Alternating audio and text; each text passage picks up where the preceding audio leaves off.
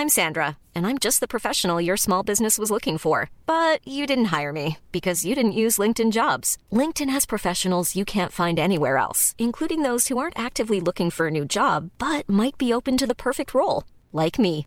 In a given month, over 70% of LinkedIn users don't visit other leading job sites. So if you're not looking on LinkedIn, you'll miss out on great candidates like Sandra. Start hiring professionals like a professional. Post your free job on linkedin.com/people today.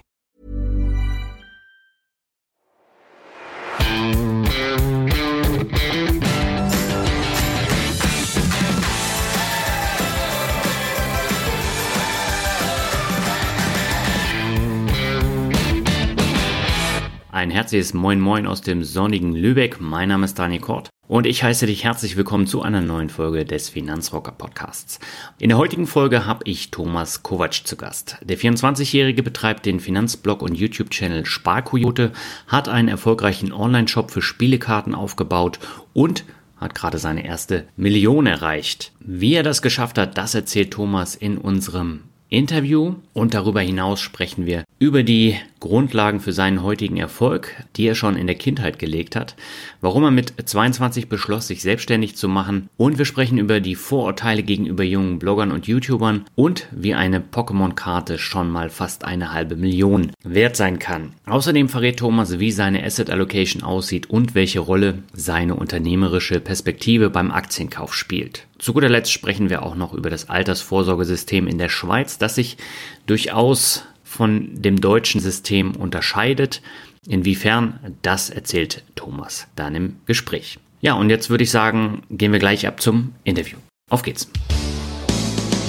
Meine Leitung geht heute mal wieder in die Schweiz zu Thomas Kovac. Er betreibt den Finanzblog und YouTube-Channel Sparkoyote und hat sich in wenigen Jahren schon eine ganze Menge aufgebaut. Was das ist, erzählt er gleich selbst. Erstmal herzlich willkommen im Finanzrocker Podcast, Thomas. Lieben Dank, äh, Daniel, für die Einladung. Freut mich natürlich riesig. Ich verfolge ja schon eher sogar deinen Blog tatsächlich ähm, seit längerem. Ich verfolge da immer sehr gerne die Jahresberichte von dir. Das finde ich immer mega cool bei anderen Bloggern und äh, Podcastern. Darum, ähm, ja, freut mich, dass äh, ich hier sein darf. Ja, vielen Dank, Thomas. Das freut mich natürlich zu hören. Ich habe jetzt bei Instagram gesehen, dass du dir eine Glatze rasieren lassen möchtest. Was ist denn da der Hintergrund? Also ich habe mir so als Ziel gesetzt damals, mit 30 die erste Million zu erreichen. Und ich bin aktuell 24 mhm. Jahre jung. Und das ist tatsächlich jetzt schon mit 24 bereits bald der Fall in den nächsten, ich sage jetzt mal, vier bis fünf Wochen. Und ich habe mir halt so überlegt, was könnte ich Cooles und Spannendes und Lustiges machen, was jetzt vielleicht auch ähm, nicht so normal ist. Und ich habe mir gedacht, hey, wieso nicht eine Glatze? Ich wollte schon immer mal eine Glatze haben. Ich finde das eine, irgendwie eine coole Frisur. Und ich hatte bisher okay. immer schon so Halbglatzen, also nur mit der Maschine abrasiert, aber noch nicht ganz abrasiert und dachte mir, hey, wieso nicht auch mal eine Glatze machen? Und ähm, das ist so ein bisschen auch so eine, äh, ich finde, so eine witzige Anspielung. Also viele Finanzblogger und YouTuber haben tatsächlich diese Frisur. Finde ich super spannend. Und dann dachte ich mir, hey, wieso nicht auch der Sparkoyote mit der Glatze unterwegs? Ich freue mich auf jeden Fall schon riesig drauf, weil ich, ich stelle es mir sehr bequem vor. Okay. Naja, du hast ja das Glück, dir fallen die Haare noch nicht so aus wie bei mir. Bei mir ist ja nicht mehr so viel. Von daher würde das gar nicht so viel ausmachen, wenn ich mir jetzt eine Glatze rasieren lassen würde. ähm, das ist natürlich so, aber ich finde ganz ehrlich, muss ich sagen, ähm, es reizt mich halt schon irgendwie. Und ich habe das, ich habe mir halt einfach gedacht, hey, ähm, so ein ernstes Ziel, die erste Million, viele nehmen ja das Thema Finanzen sehr ernst. Und ich habe mir mhm. einfach gedacht, hey, ähm, ich will das irgendwie kombinieren mit etwas Lockerem, Lustigem. Und ich werde das Ganze ja dann auch live streamen auf YouTube. Das heißt, meine Freundin, okay. also meine bessere Hälfte, wird mir das Ganze dann auch ähm, während einem QA, was wir live machen, die Glatze schneiden. Und ähm, wird, glaube ich, ein cooles, lustiges Event. Ich bin ja so ein großer Fan von solche, ich sage jetzt mal, ernsteren Ziele, wenn es businesstechnisch, unternehmerisch oder auch finanzielle Ziele sind oder auch insgesamt auch Lebensziele, mit irgendwelchen lustigen Sachen, äh, oder coolen Sachen zu kombinieren, die ich selber einfach spannend und cool finde. Jetzt in dem Fall eine Glatze. Und ich denke, viele Leute finden das auch irgendwie spannend oder irgendwie interessant und ich kann das dann halt irgendwie kombinieren mit einem coolen QA, Fragen beantworten zum Thema Investments oder Unternehmertum und Co. Und also man, muss, man muss ja das Leben auch nicht immer zu ernst nehmen, finde ich. Darum finde ich das so recht cool, wenn ich solche Sachen einfach ähm, kombinieren kann. Mhm. Ja, aber das ist natürlich eine enorme Leistung in deinem Alter, also mit 24 jetzt kurz vor der ersten Million zu stehen. Lass uns mal so ein bisschen über deinen Weg sprechen, weil der ist ja auch sehr interessant und du hast auch eine Menge zu erzählen. Womit hast du denn deine berufliche Laufbahn eigentlich begonnen? Wo soll ich anfangen? Soll ich so den offiziellen Weg beginnen oder so da, wo es wirklich angefangen hat, meiner Meinung nach? Naja, du hast ja eine Berufsausbildung gemacht, genau. ne? also fang mal damit am besten Fangen wir am besten erst also mit dem normalen, herkömmlichen Weg an. Ich habe mit 16 ja. meine ähm, Ausbildung zum Informatiker gestartet, hier in der Schweiz bei der UBS und ähm, habe da mich primär schon relativ früh auf Datenbanken äh, spezialisiert, also ähm, SAP-Produkte ist sicherlich auch ein Begriff, das Unternehmen und habe da tatsächlich vier Jahre die Lehre gemacht, habe die dann 2016 abgeschlossen und noch fast drei Jahre dann dort noch Vollzeit gearbeitet, Berufserfahrung gesammelt. Und das ist so ich sage jetzt mal so, der herkömmliche Weg gewesen, den ich gestartet habe. Aber, und das ist jetzt das mhm. große Aber, ich habe eigentlich schon so meine Leidenschaften, ob das jetzt zum Beispiel YouTube-Videos machen ist, bereits 2008 begonnen als 11-, 12-jähriger Junge. Mhm. Und auch die andere Leidenschaft, Spielkarten, wo ich ja in der Schweiz einen der größten Online-Shops mittlerweile aufgebaut habe für Pokémon und Yu-Gi-Oh! Karten. Ähm, das hat schon angefangen, bevor ich lesen konnte. Also so mit vier oder so, also vor 20 Jahren. Und okay. da hat es eigentlich in meinen Augen mit dem, was ich heutzutage tatsächlich wirklich mache, so richtig angefangen. Eigentlich schon als Kind. Zum einen mit den Trading Cards, wo jetzt auch der Online-Shop draußen entstanden ist. Und zum anderen mit den mhm. YouTube-Videos 2008. Also bevor ich YouTube-Videos geschaut habe, habe ich YouTube-Videos produziert. Ich habe auf meinem Sony Ericsson Walkman-Handy, das waren so ganz 160p-Videos, glaube ich, die ich aufgenommen habe von meinen Lego-Pistolen, die ich gebaut habe und andere Lego-Sachen, die ich gebaut habe, mhm. habe ich aufgenommen und dann auf YouTube hochgeladen noch damals. Weil jetzt das sind jetzt 13 Jahre ist das her. Und da hat es eigentlich in meinen Augen schlussendlich wirklich richtig, richtig gestartet. Und die Ausbildung, mhm. muss ich ganz ehrlich sagen, die hat mir insofern enorm geholfen, einfach um die ganzen Basics auch einfach zu verstehen, das Internet besser zu verstehen, wie Technologien und so weiter funktionieren. Und das hat mir einfach enorm dann auch geholfen, aus diesen Hobbys die ich damals eigentlich hatte, dann schlussendlich auch Unternehmen aufzubauen. Mhm. Was hat denn so den Hauptanlass gegeben, dann zu kündigen und äh, komplett selbstständig zu werden? Also die Lehre, also diese Ausbildung, diese vier Jahre, die waren richtig Bombe, muss ich sagen. Also hat mir sehr Spaß gemacht, vieles gelernt, vieles machen können, viele ähm, Möglichkeiten haben sich dadurch auch ergeben, viele Leute habe ich da kennengelernt. Ähm, und dann auch so, ich sage jetzt mal so, das erste Jahr Festanstellung war auch sehr nice, viele neue Eindrücke. Aber mit der Zeit habe ich dann so gemerkt, so, hey, das ist eigentlich nichts für mich, weil der Job, den man ja so macht, oder das An der Angestelltenjob oder insgesamt auch das, was man so macht, macht man in der Regel relativ lange in seinem Leben. Ja, also gehen wir mal von mhm. so standardmäßig 65 aus und ich wäre dann 20, dann macht man das 45 Jahre lang, ungefähr plus minus. Ja, und ich habe mich tatsächlich mhm. so in dem Bereich, wo ich gewesen bin, einfach nicht mehr drin gesehen. Ich hätte mir jetzt nicht vorstellen können, dass ich das jetzt irgendwie 40, 45 Jahre weiter äh, so mache. Und da habe ich dann einfach mir so überlegt, es ist nicht so gewesen, dass ich jetzt gesagt habe, hey, das ist ein scheiß Job oder so, sondern es hat einfach nicht gepasst. Ja, also es war nicht so, mhm. ein, so ein Fit, wo ich gesagt habe, hey, äh, ich stehe jeden Montag auf und fühle mich richtig geil, sondern es ist so, ja, ähm, ja, nervt mich eigentlich so ein bisschen. Ja? Also ich habe eigentlich gar keine Lust aufzustehen und jetzt arbeiten zu gehen, sondern äh, ich will lieber an meinen eigenen Projekten arbeiten. Und ähm, daraus habe ich dann, äh, oder da ist dann mit der Zeit über dann die Monate und dann Jahre hinweg die Entscheidung gekommen, so okay, ich muss jetzt entweder ähm, komplett äh, irgendeinen anderen Job machen, irgendwas anderes ausprobieren, ja, oder mich halt mhm. entsprechend mit den Projekten, die ich schon während der Ausbildung so nebenbei immer so ein bisschen so einen Nebenverdienst aufgebaut habe, also so nebenberuflich tätig war. Schon mit 16 hat das so dann eigentlich gestartet, 16, 17, wo ich nebenberuflich dann auch ein bisschen Geld verdient habe mit Trading Cards und Co. Und dann ist ja noch der Blog dazu gekommen, 2016. Mhm. Ähm, so hat sich das dann entwickelt. Und da habe ich mir einfach gesagt, hey, ähm, eigentlich will ich gar keinen anderen Job jetzt gerade so haben, sondern ich mache mich jetzt einfach selbstständig. Wenn nicht jetzt, wann dann? Und habe mir dann mit 22 habe ich mich ja selbstständig gemacht. Ähm, also direkt nach meinem 22. Geburtstag habe ich ja dann gekündigt und habe mir das mhm. Ultimatum gegeben, bis 25 muss laufen, also drei Jahre lang. Ja. Und ich bin noch nicht 25. das wäre ich jetzt dann diesen Sommer. Und wenn es dann nicht läuft, dann kann ich immer noch den Bachelor, Master oder was auch immer machen oder mich da irgendwie wieder reorientieren im IT-Bereich. Aber mit Glück kann ich sagen, jetzt im Nachhinein, ja, so wusste es vorher nicht, aber im Nachhinein kann ich jetzt sagen, ähm, ja, ist äh, gut ausgegangen. Hm. Jetzt habe ich mir auch die Frage gestellt, wie bist du denn auf das Thema Finanzen gekommen damals? Äh, das, das müsste so mit 17 gewesen sein ungefähr. Also so, ich sage jetzt mal 17,5 ungefähr. Da habe ich angefangen, äh, Blogs zu lesen. Der, einer der ersten Blogs, den ich gelesen habe, ist Dividendensammler gewesen. Den gibt es mhm. leider nicht mehr. Dann habe ich Tim Schäfer gefunden. Tim Schäfer war auch einer der ersten Blogs, die ich gelesen habe, mit 17 bereits. Mhm. Und halt den Kanal Aktien mit Kopf von Kolja. Ähm, dort hat er da, glaube ich, noch so 4000, also wirklich mega wenig. Er hat gerade erst angefangen, so diesen Sprung von, weil ich habe seine Fitnessvideos auch geschaut, das war so die Fitness- äh, äh, Phase, wenn man so die Leute Tim Gabel, Karl S. und so weiter kennt. Das war so genau die Zeit, ja, mhm. wo man so Fitness-Videos äh, auch geschaut hat. Und da habe ich das halt mit Aktien mit Kopf auch so mitverfolgt, fand das eigentlich mega cool und so. Und so hat das dann tatsächlich begonnen. Und ich wollte dann eigentlich direkt ein Depot eröffnen.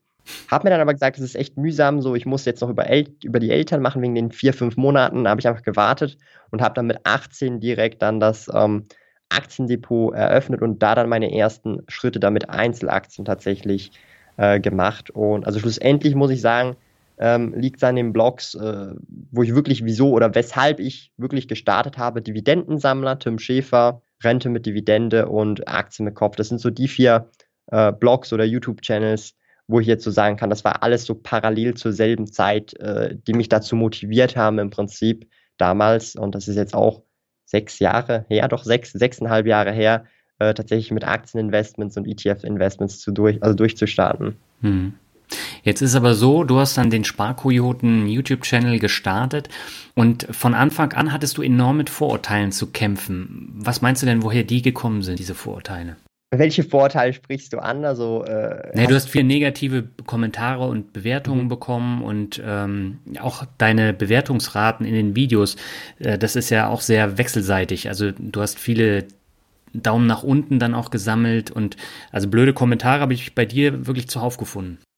Also das Ding ist halt, ähm, das habe ich früh so ein bisschen erkannt, weil das Problem ist, oder das ist nicht ein Problem, sondern das ist halt einfach Tatsache. Ich bin sehr direkt. Ja? Mhm. Also das heißt, ähm, das, was ich in dem Kontext gerade denke, äh, sage ich meistens und auch in den Videos sehr oft. Und das ist dann natürlich so, du bist da mit dem Bulldozer unterwegs. Ja? Und wenn du mit dem Bulldozer unterwegs bist, dann ist ja klar, dass irgendjemand sagt, hey, fahr nicht mein Haus an. Ja? Es hat jetzt hier irgendwie, ist die Wand weg. Ja? Mhm. Und ähm, das ist so, das, das ist mir durchaus klar.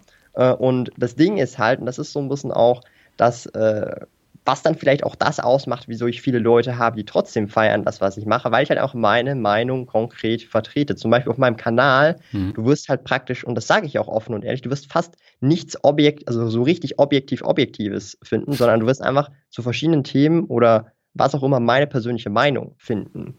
Ja, und das ist halt so, wenn du eine persönliche Meinung hast, die du halt dann auch entsprechend kommunizierst. Ja. Und wenn andere nicht dieser Meinung sind, vor allem wenn es vielleicht auch ein paar kontroversere Meinungen sind, dann ähm, eckt das halt eben an.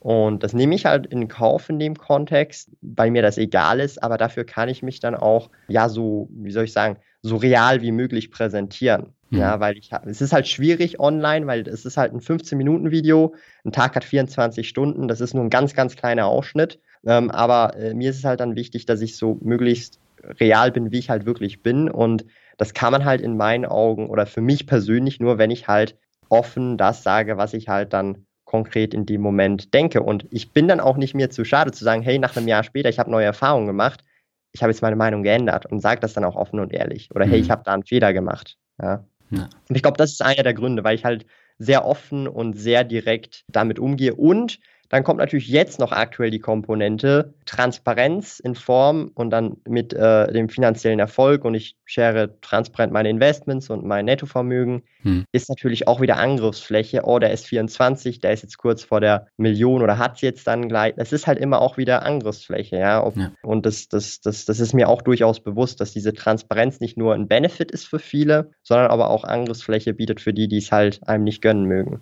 Hm. Ja, das, äh, da hast du völlig recht. Aber was die Vorteile angeht, ich nehme mich da selber ja nicht aus, weil ich habe damals auch ein paar Videos von dir gesehen und habe auch so gedacht, oh, das ist jetzt wieder einer von diesen vielen neuen jungen YouTubern, die keine Erfahrung haben, aber dann halt so neunmal klug dann äh, Sachen erzählen. Und äh, dann haben wir uns, glaube ich, 2018 auf der Invest das erste Mal gesehen. Ja. Da haben wir aber nicht groß miteinander geredet, aber du hast auf dem Finanzbarcamp 2019 daneben mir gesessen und hast mir dann deine Geschichte erzählt. Und mich persönlich hat es enorm beeindruckt und ich ziehe jetzt auch nach wie vor jetzt virtuell meinen Hut vor dir und ich bin auch der festen Überzeugung, von dir kann ich noch einiges lernen, auch wenn ich äh, deutlich älter bin als du. Also das ist natürlich erstmal danke, ähm, aber ich glaube, das ist so, das habe ich so persönlich einfach in meinem sehr kurzen Leben gelernt. Ich glaube, Alter ist relativ egal. Also ich kann auch viel von sehr jungen Leuten lernen, ja? also mhm. auf YouTube zum Beispiel. Also ich lerne teilweise von Leuten auf YouTube, das hört sich jetzt doof an, die haben noch nicht mal den Stimmbruch. Ja? Echt? Das kann irgendein Tutorial sein für irgendein Programm oder Tool, jetzt übertrieben gesagt.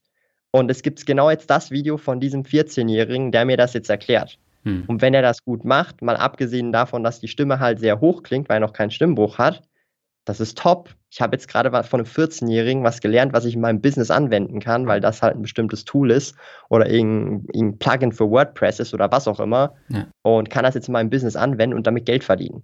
Ja? Und das ist halt so ein bisschen so ein Punkt. Also ich habe mir so einfach so auch für mich einfach persönlich vorgenommen. Ich lerne einfach von Leuten, die das machen können, was sie halt machen und das ist mir völlig egal, wie alt sie sind. Ja? Mhm. Also das ist auch so ein wichtiger Punkt, glaube ich, dass Alter äh, nicht unbedingt, also als bestes Beispiel, wenn es irgendwelche 18-jährige Millionäre da draußen gibt, dann kann man so viel von denen finanziell lernen, wie man ein Business aufbaut. Hm. Ja? Und dann kann mir keiner sagen, dass ein 40-Jähriger, der jetzt die ganze Zeit angestellt gewesen ist, dass ich von dem was über Business lernen kann.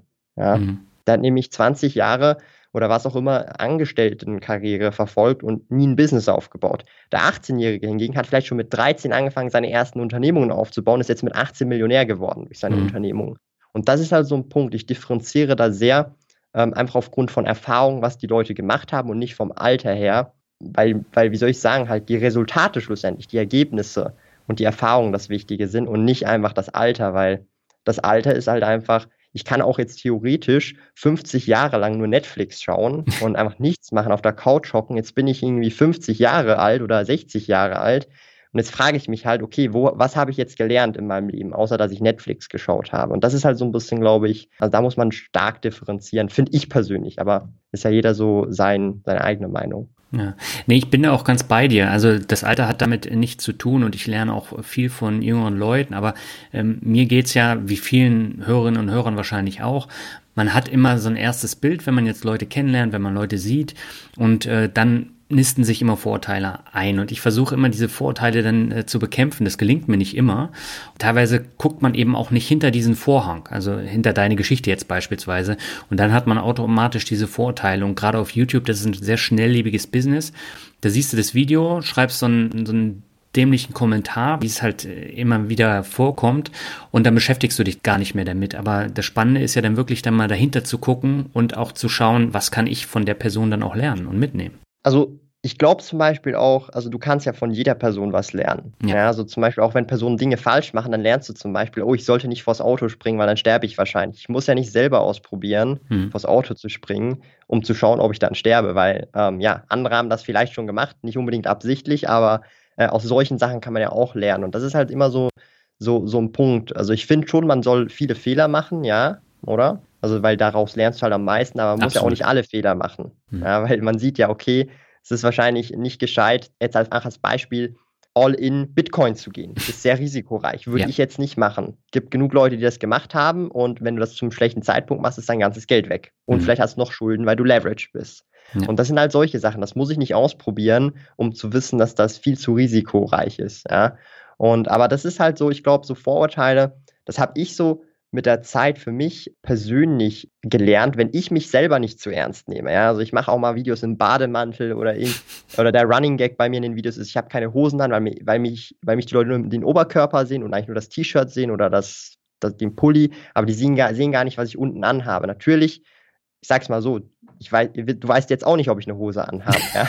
Da habe ich ja keine Hose an. Ich bin ja hier im eigenen Office, also ich darf ja hier tun und lassen, was ich will. Aber ähm, das Ding ist, ich habe gemerkt, wenn ich mich selber nicht zu ernst nehme und halt auch solche Lust oder mein Humor halt auch einfach einbaue, dann kann ich auch andere Leute viel, wie soll ich sagen, ähm, also viel weniger mit Vorurteilen beschmückt entgegentreten, wenn du verstehst, was ich ja. meine, weil ich dann weiß, hey, ähm, man, weil, weil das Ding ist ja, wenn ich jetzt äh, zum Beispiel jemanden irgendwie eben nicht so ernst nehme oder wegen äußeren Eindrücken oder solchen Sachen, dann liegt hm. das daran, dass ich mich viel ernster nehme als die Person oder das Gegenüber, wenn du verstehst, was ich hm. meine.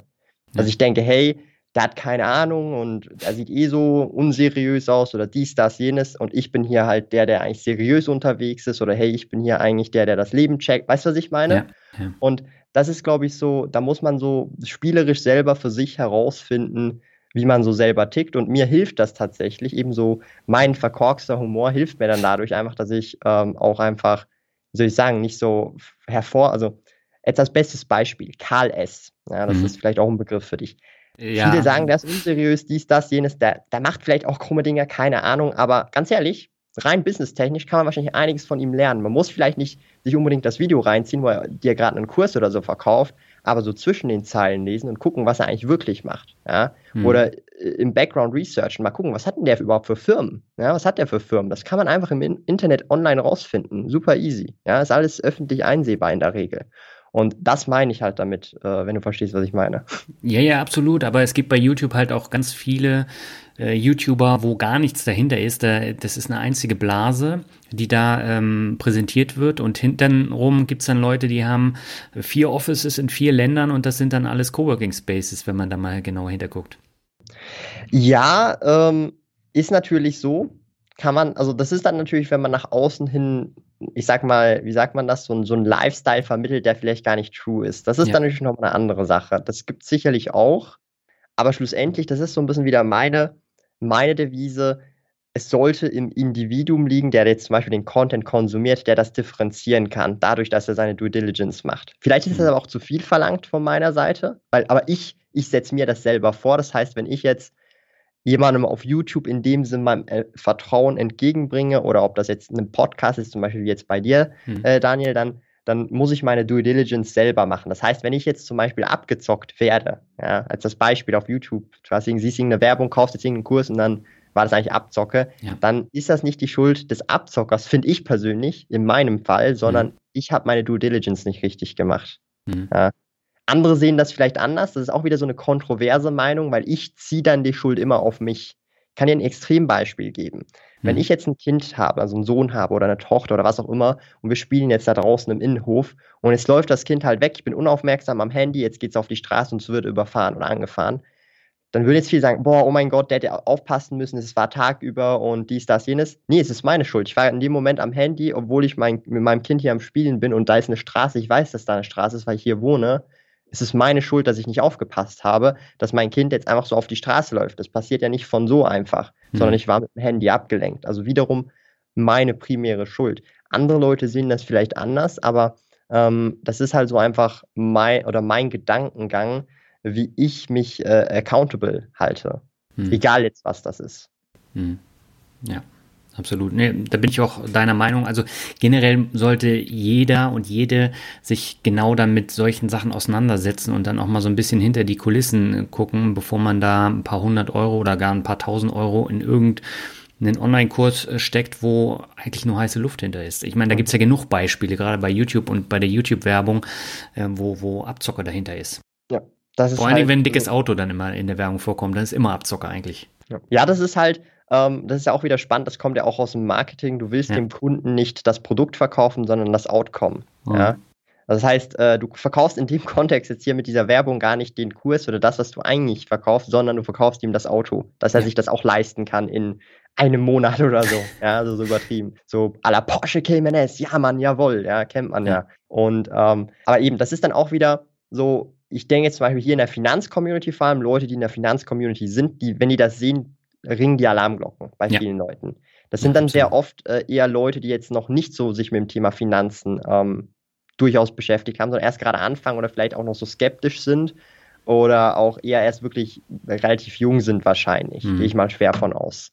Und ja. das ist halt natürlich, ähm, das, da kann man halt nur Aufklärung betreiben und da habe ich auch, also mache ich auch immer wieder mal oder ich, ich, ich, ich, also wie soll ich dann sagen, ich, ich nehme das ja auch immer mal wieder auf die Schippe, ja, auch in meinen Videos und, und, und mache da Einblendungen oder was auch immer. Und äh, das ist natürlich, da, da, da finde ich persönlich, so als Finanz-YouTuber, hat man auch so ein bisschen so die, ähm, äh, wie soll man sagen, Verantwortung. Nicht, dass ich jetzt Leute bashe und Na Names droppe oder so, ja, hm. sondern äh, oder halt irgendwie auf den zeige, der macht das, dies und das ist voll Kacke, bla, gedöns, sondern einfach insgesamt sage, hey, schaut mal, schaut, dass es seriös ist.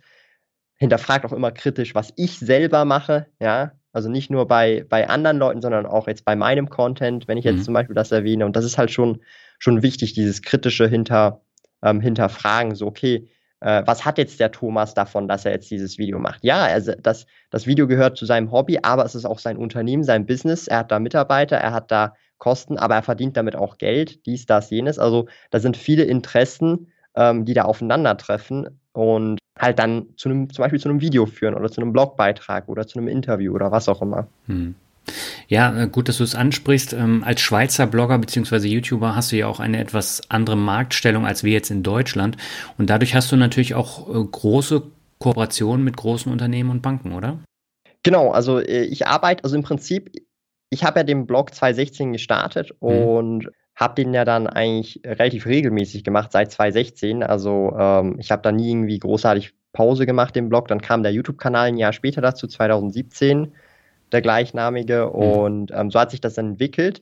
Und als ich mich dann sozusagen selbstständig gemacht habe, war ja klar, ich muss jetzt mich mehr darauf die ganzen Projekte konzentrieren, auch auf den Blog, YouTube-Kanal und Co. Und habe da dann die ersten Partner oder mit den ersten äh, Kooperationspartnern zusammengearbeitet. Und das sind, und das habe ich mir dann damals schon gesagt, nur Unternehmen, deren Produkte oder Dienstleistungen ich selber verwende und sehr zufrieden bin. Ja, also das heißt zum Beispiel, ich habe jetzt zum Beispiel einen Broker, das ist die Swissquote, eine Schweizer Bank, ähm, so ziemlich der größte Online-Broker hier in der Schweiz. Ähm, und da bin ich sehr zufrieden mit. Und ich habe ich habe nur ein Depot dort. Ja, mhm. Also meine Aktien, ETFs und Co., die mittlerweile auch über eine Viertelmillion Schweizer Franken sind, sind alle dort. Und das mhm. kann ich mit reinem Gewissen empfehlen. Ich bekomme viele Anfragen zum Beispiel von anderen Banken, Brokern, die hier auch in der Schweiz stationiert sind. Und dann muss ja. ich halt leider schreiben, ich finde es zwar cool, dass ihr mich anschreibt, dass ihr mich auf dem Visier habt, aber tut mir mega leid, ich bin bei euch nicht Kunde, ich kann da nicht mit euch zusammenarbeiten. Mhm. Und das Ding ist halt, und das ist auch wieder so, äh, viele Leute sagen mir, ja, Thomas, du machst nur noch wegen Geld. Wenn ich wegen Geld machen würde, würde ich alles annehmen. Das ist so viel Geld, das man bekommt. Ja. Also ich weiß nicht, wie das, wie das bei euch in Deutschland ist, aber Direktkooperation bringt sehr, also das, das sind wirklich hohe Summen, die man dadurch dann bekommen kann, jährlich. Ja, mhm. Also das sind nicht irgendwelche äh, 50 Euro oder so, die du einmal im Monat bekommst oder so. Das sind dann wirklich schon höhere Beträge.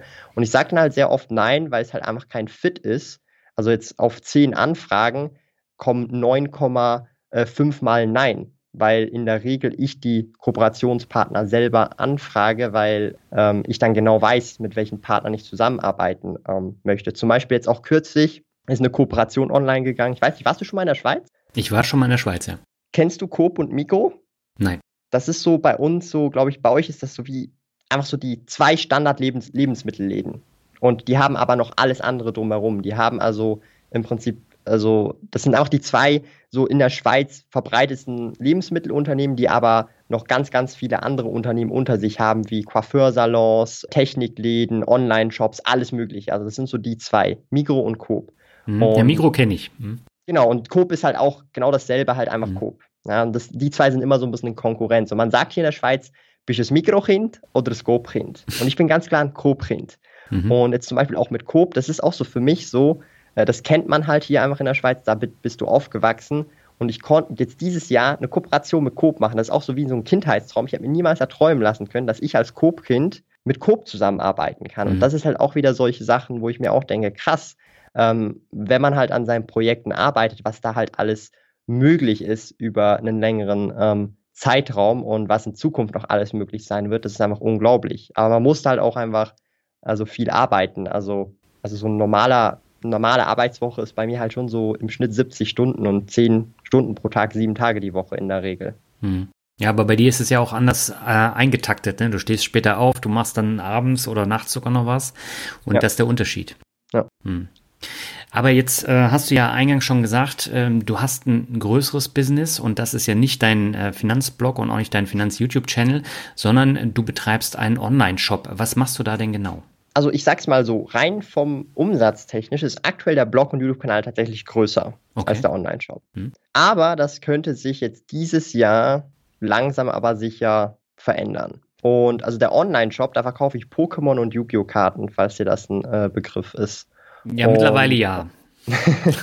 und also es ist, das ist so der Hauptfokus. Pokémon Yu-Gi-Oh! Karten hat aber auch noch andere Sachen und auch Comics und so. Ähm, und ich mache das ja zusammen mit meinen Eltern. Also sie sind ja schon seit sehr langem selbstständig mhm. und ähm, haben einen physischen Laden, aber Retail ist halt wirklich schon seit Jahren ähm, ja, auf absteigendem Ast. Und ich habe damals halt gesagt, hey, schaut mal, ich, ich mache ja schon dieses ganze Reselling schon die ganze Zeit auf Plattformen, Marketplaces wie eBay und Co. Hm. Ich möchte jetzt einen eigenen Webshop aufbauen. Und dann habe ich meinen Eltern gesagt, hey, ich biete euch das an, wir können das zusammen als eine Brand machen, weil euer Laden, der läuft nicht mehr so gut und der, den müsste man sonst in den nächsten paar Jährchen auf jeden Fall zumachen, weil er sich nicht mehr trägt, hm. sozusagen. Mhm. Ja. Und sie gar keinen Online-Shop gehabt haben. Und da habe ich gesagt, hey, machen wir das zusammen. Und das ist jetzt sozusagen ein Family-Projekt draus geworden. Und mittlerweile ist der Online-Shop, also amazingtoys.ch heißt der, falls es Leute einfach interessiert zum Nachschauen, mhm. ähm, einer der größten Online-Shops in der Schweiz, der sich speziell auf Trading Cards ähm, spezialisiert hat. Also vor allem Pokémon Yu-Gi-Oh! Und da bieten wir halt ein super breites Sortiment an, ähm, erreichen auch sehr viele äh, Kunden und wir versenden auch nur innerhalb der Schweiz und dem Fürstentum Liechtenstein. Also wir sind aktuell äh, Swiss only, wenn man das mhm. so sagen kann. Und das läuft extrem, extrem, extrem ähm, gut mittlerweile. Also das ist wirklich crazy. Also um hier einfach mal so ein paar, vielleicht auch interessante Zahlen äh, zu droppen. Im gesamten Januar äh, waren es mehr als 60.000 Franken Umsatz. Hm. Ja. Natürlich hat man noch Kosten für die Produkte und so weiter und in dem Sinn Gehälter, weil meine Eltern arbeiten mittlerweile Vollzeit für mich beide. Ja. Mhm. Aber wenn man jetzt sozusagen, und das ist ja so ein bisschen das Doofe beim Unternehmertum, ich könnte jetzt, also in, in der Praxis werde ich wahrscheinlich fast kaum einen Gewinn Ende Jahr machen. Wieso? Weil ich alles reinvestiere. Ob das jetzt in Form von Werbung ist, in Form von Mittag, also weißt du, was ich meine. Mhm. Aber ja. wenn ich wollen würde und ich sage jetzt mal auch auscashen möchte, was jetzt aber nicht Sinn machen würde, dann könnte ich tatsächlich von diesen 60.000 zwischen 40 bis 50 Prozent brutto vorsteuern als Gewinne mitnehmen. Aber in der Realität ist es natürlich nicht so, weil man halt möglichst alles nach dem Motto Amazon, wie die das auch gemacht haben, alles wieder reinvestieren möchte. Ja? ja. Und erst zu einem deutlich späteren Zeitpunkt anfangen möchte, auszucashen. Mhm. Jetzt hattest du mir im letzten Jahr ja auch schon ganz stolz von deinen Karten und deinen äh, Sammlerpaketen mhm. erzählt. Worauf muss man denn bei diesen Karten achten, dass die einen Wert haben? Ähm, ist schwierig zu sagen. Kommt natürlich aufs Kartenspiel erstmal drauf an. Also mhm. es, ist, äh, es gibt ganz viele verschiedene Kartenspiele, aber wenn wir zum Beispiel bei Pokémon mal bleiben, Pokémon ist so aktuell das auch das also Pokémon ist ja vielleicht auch nochmal vorweg. Viele Leute, ich weiß nicht, ähm, ob du so ein bisschen mit Pokémon bewandert bist, aber Pokémon ist zum Beispiel die größte, äh, also das äh, größte ähm, Medienfranchise auf der ganzen Welt. Das mhm. ist größer als Star Wars, größer als Marvel. Also es ist einfach das Größte. Ja, also es gibt nichts Größeres als Pokémon bei den Medienfranchises. Ja. Und wenn du dort zum Beispiel schaust, sind natürlich die ganz alten Sachen, also alles, was äh, damals vor 15, 20 Jahren produziert worden ist, was natürlich heute nicht mehr produziert wird, natürlich das, was extrem an Wert gewonnen hat. Zum Beispiel das Base Set, das ist so das erste Booster Pack, das überhaupt rausgekommen ist. Also je älter, umso besser kann man in der Regel sagen, ja. Aber, und das ist so ein bisschen der Punkt, jeder denkt jetzt, er hat heutzutage irgendwie, weil er noch damals vor, vor 15, 20 Jahren als Kind Pokémon-Karten hatte, jetzt ist er reich, ja. Problem ist, der Zustand ist alles. Ja. Mhm. Der Zustand also ist 90% bis zu 95% vom Wert der Karte. Also wenn du schon einen Knick drin hast oder so ein bisschen weiß am Rand ist oder ein bisschen einfach die Karte nicht mehr top erhalten ist und nicht mehr Near Mint to Mint erhalten ist, nennt sich das, mhm. dann ist der Preis schon wesentlich günstiger. Und dann ist es natürlich noch so, dass wenn du die Karte einfach nur als Karte hast, also in der Hand halten kannst als Karte, dann ist sie weniger wert, als wenn sie gegradet ist. Gegradet bedeutet, da wird die Karte eingeschickt an eine Bewertungsfirma, die nennt sich okay. zum Beispiel PSA.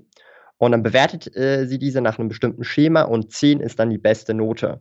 Eine PSA 10 ist zum Beispiel je nach Karte äh, im Vergleich zu einer PSA 9 und das sind dann minime, also wirklich minime ähm, äh, Ge Gebrauchsspuren, die zum Beispiel so der Otto Normal, der sich nicht damit beschäftigt, gar nicht checkt. Hm. Also so, du kannst halt sagen, so zwischen 7 und 10 Bewertungen sieht für so den Normalverbraucher vielleicht für dich zum Beispiel genau gleich aus. Du würdest den Unterschied gar nicht sehen du würdest sagen, ja, das ist eine, die ist top erhalten, die ist neu, die neu. Ne? Aber dabei ist es gar nicht neu, sondern es ist nur eine 7. Und da hast du halt dann so eine krasse Preisschwankung, die exponentiell ist. Zum Beispiel eine 10 kann 10 mal so viel wie eine 9 kosten. Eine, eine 10 kann 100 mal so viel wie eine, eine 8 kosten. Natürlich ist es nicht fix, aber das ist je nach Karte. Und das heißt zum Beispiel, je tiefer der Grade ist, umso flacher wird dann die Kurve. Ja? Und je höher der Grade ist, umso steiler wird die Kurve. Also eine 10, die beste Note ist natürlich dann immer ganz, ganz wild. Ja, also da, da zum Beispiel das Glurak. Also vielleicht kenn, kennst du das Pokémon auch noch, Glurak. First Edition, Shadowless aus dem Base-Set, das ist eine 20 Jahre alte Karte. Mhm. Wenn die als PSA 10, ähm, also wenn du die als PSA 10 hast, auf Englisch natürlich, ähm, ja, dann, dann reden wir jetzt langsam aber sicher bald, noch nicht ganz, aber bald von einer halben Million US-Dollar. Ja, das ist eine Karte, eine Karte. Aber hast du, hast du keine Angst, dass das irgendwann mal ähm, kein Trend mehr ist und äh, dadurch dann enorm an Wert verliert? Gibt ja genug Beispiele, wo das der Fall ist. Um, ähm, also ich kann, ich kann einfach so weit sagen, das ist so ein bisschen auch meine Business-Perspektive. Hm.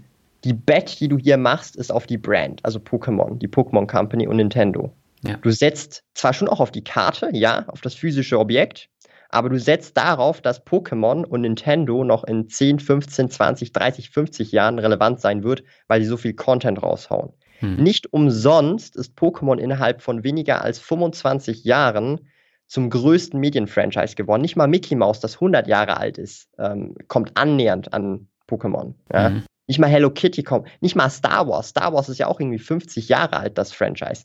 Star Wars ist, ist, ist also im Vergleich zu Pokémon weit unten. Ja, irgendwie Platz 4 oder 5 oder so. Ja? Mhm. Und das ist halt so ein bisschen der Punkt. Du setzt nicht nur auf das physische Objekt, die Karte, die sehr selten ist und begehrt ist, sondern auch, und das ist ja das Spannende, eben auf die Brand Pokémon, dass die weiterhin Filme machen, Serien machen, Merchandise machen, Content machen, Videospiele machen und so weiter. Und das ist im Prinzip ähm, darauf, wo du setzt. Darum ist zum Beispiel ein Briefmarkenvergleich völlig verkehrt, weil ich kenne keine Briefmarke, die eine Brand hat. Hm. Ich kenne keine Briefmarke, die eine eigene Serie hat, Filme hat und äh, das heißt gross oder das größte Medienfranchise auf der Welt. Das kenne ich nicht bei Briefmarken. Tut mir leid. Ja? Und darum äh, äh, ist es halt wirklich eine Bet auf die Firma, also The Pokémon Company respektive Nintendo. Mhm. Ja, dann lass uns doch gleich mal über deine Asset Allocation sprechen, denn mhm. die Karten machen natürlich auch einen Teil von deiner Asset Allocation aus, ne? Ja. Also, ich habe jetzt mal grob aufgeteilt, es ist jetzt ziemlich grob, aber es ist ungefähr, wie ich das aufgeteilt habe, ist ein Drittel Aktien, ETFs und Co., also mhm. so Kapitalinvestments, auch Gold und so weiter, auch Kryptos, das ist so ungefähr ein Drittel von meinem äh, ganzen Nettovermögen.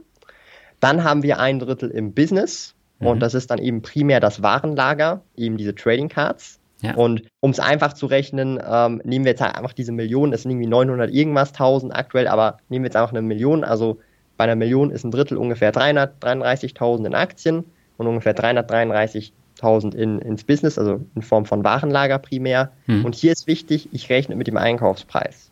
Okay. Ich rechne nicht mit Market Values. Bedeutet, ja, bedeutet, real gesehen ist es deutlich mehr wert, weil, weil ich gewisse Dinge einfach viel günstiger eingekauft habe, weil ich sie einfach auch vor Jahren teilweise gekauft habe. Ja. Mhm. Und ich zu, zu einem viel höheren Preis verkaufen kann. Also ich rechne aber immer mit Einkaufspreisen, weil sonst finde ich, ist eine schöne Rechnung jetzt hier in dem Bereich. Und dann habe ich noch ein Drittel Cash tatsächlich. Also ich sitze auf über 300.000 Schweizer Franken Cash auf verschiedenen Konten, aber das brauche ich primär für die Liquidität. Das ist eigentlich auch wieder im Business drin, ähm, für die Liquidität im Business, dass ich da auch äh, keine Liquiditätsengpässe habe, an Waren komme, mhm. ähm, Lieferanten bezahlen kann, aber auch Löhne zahlen kann, Freelancer bezahlen kann und so weiter. Das ist so die grobe Asset Allocation, äh, die ich habe. Also konkret gesehen, ich habe wirklich ein Drittel meines Vermögens in, in, in Spielkarten drin. Ja. Und wenn ich den Market Value nehmen würde, also wie jetzt zum Beispiel bei Aktien, da nehme ich ja den Market Value, mhm. äh, dann ist es tatsächlich eher sogar so, dann hätte ich erstens mal jetzt schon lange die Million, aber darum finde ich es ein bisschen schön rechnen und dann real gesehen auf den Market Value wäre tatsächlich, ähm, also hätte ich mehr als 50 Prozent meines Vermögens in Trading Cards mhm. mit bei Market Value. Und äh, das zeigt auch so ein bisschen, wo, wo ich meine Bet halt platziere. Natürlich, es kann auch nicht aufgehen. Da habe ich Pech gehabt, ja. Dann ist ja mein Geld, aber dann habe ich mhm. Pech gehabt. Äh, und, aber mir ist es dann schlussendlich Worst Case, Worst Case, Worst Case relativ egal, weil ich habe immer noch genug andere Vermögenswerte und ähm, ich kann mich, also, wie soll ich sagen, also ich kann mich so stark mit diesen Trading Cards identifizieren, weil das auch mein Hobby ist. Es würde mich jetzt zwar stören, kurzzeitig, aber so längerfristig wäre es mir dann schlussendlich wieder egal. Mhm. Weil ich einfach, ähm, also weil das für mich eine Leidenschaft ist. Also ich, ich, ich brenne halt für diese Trading Cards, macht mir Spaß. Okay. Ähm, auf was für Aktien setzt du denn? Also ich habe ja primär, und das würde jetzt einige vielleicht wundern, äh, doch schon so ein bisschen eine Dividendenstrategie. Ja, mhm. also ich habe zwar auch Wachstumsaktien, aber primär so eine Dividendenstrategie, die Cashflow-lastiger ist. Ähm, jetzt mag man sich fragen, hey, ich bin ja 24, wieso mache ich das?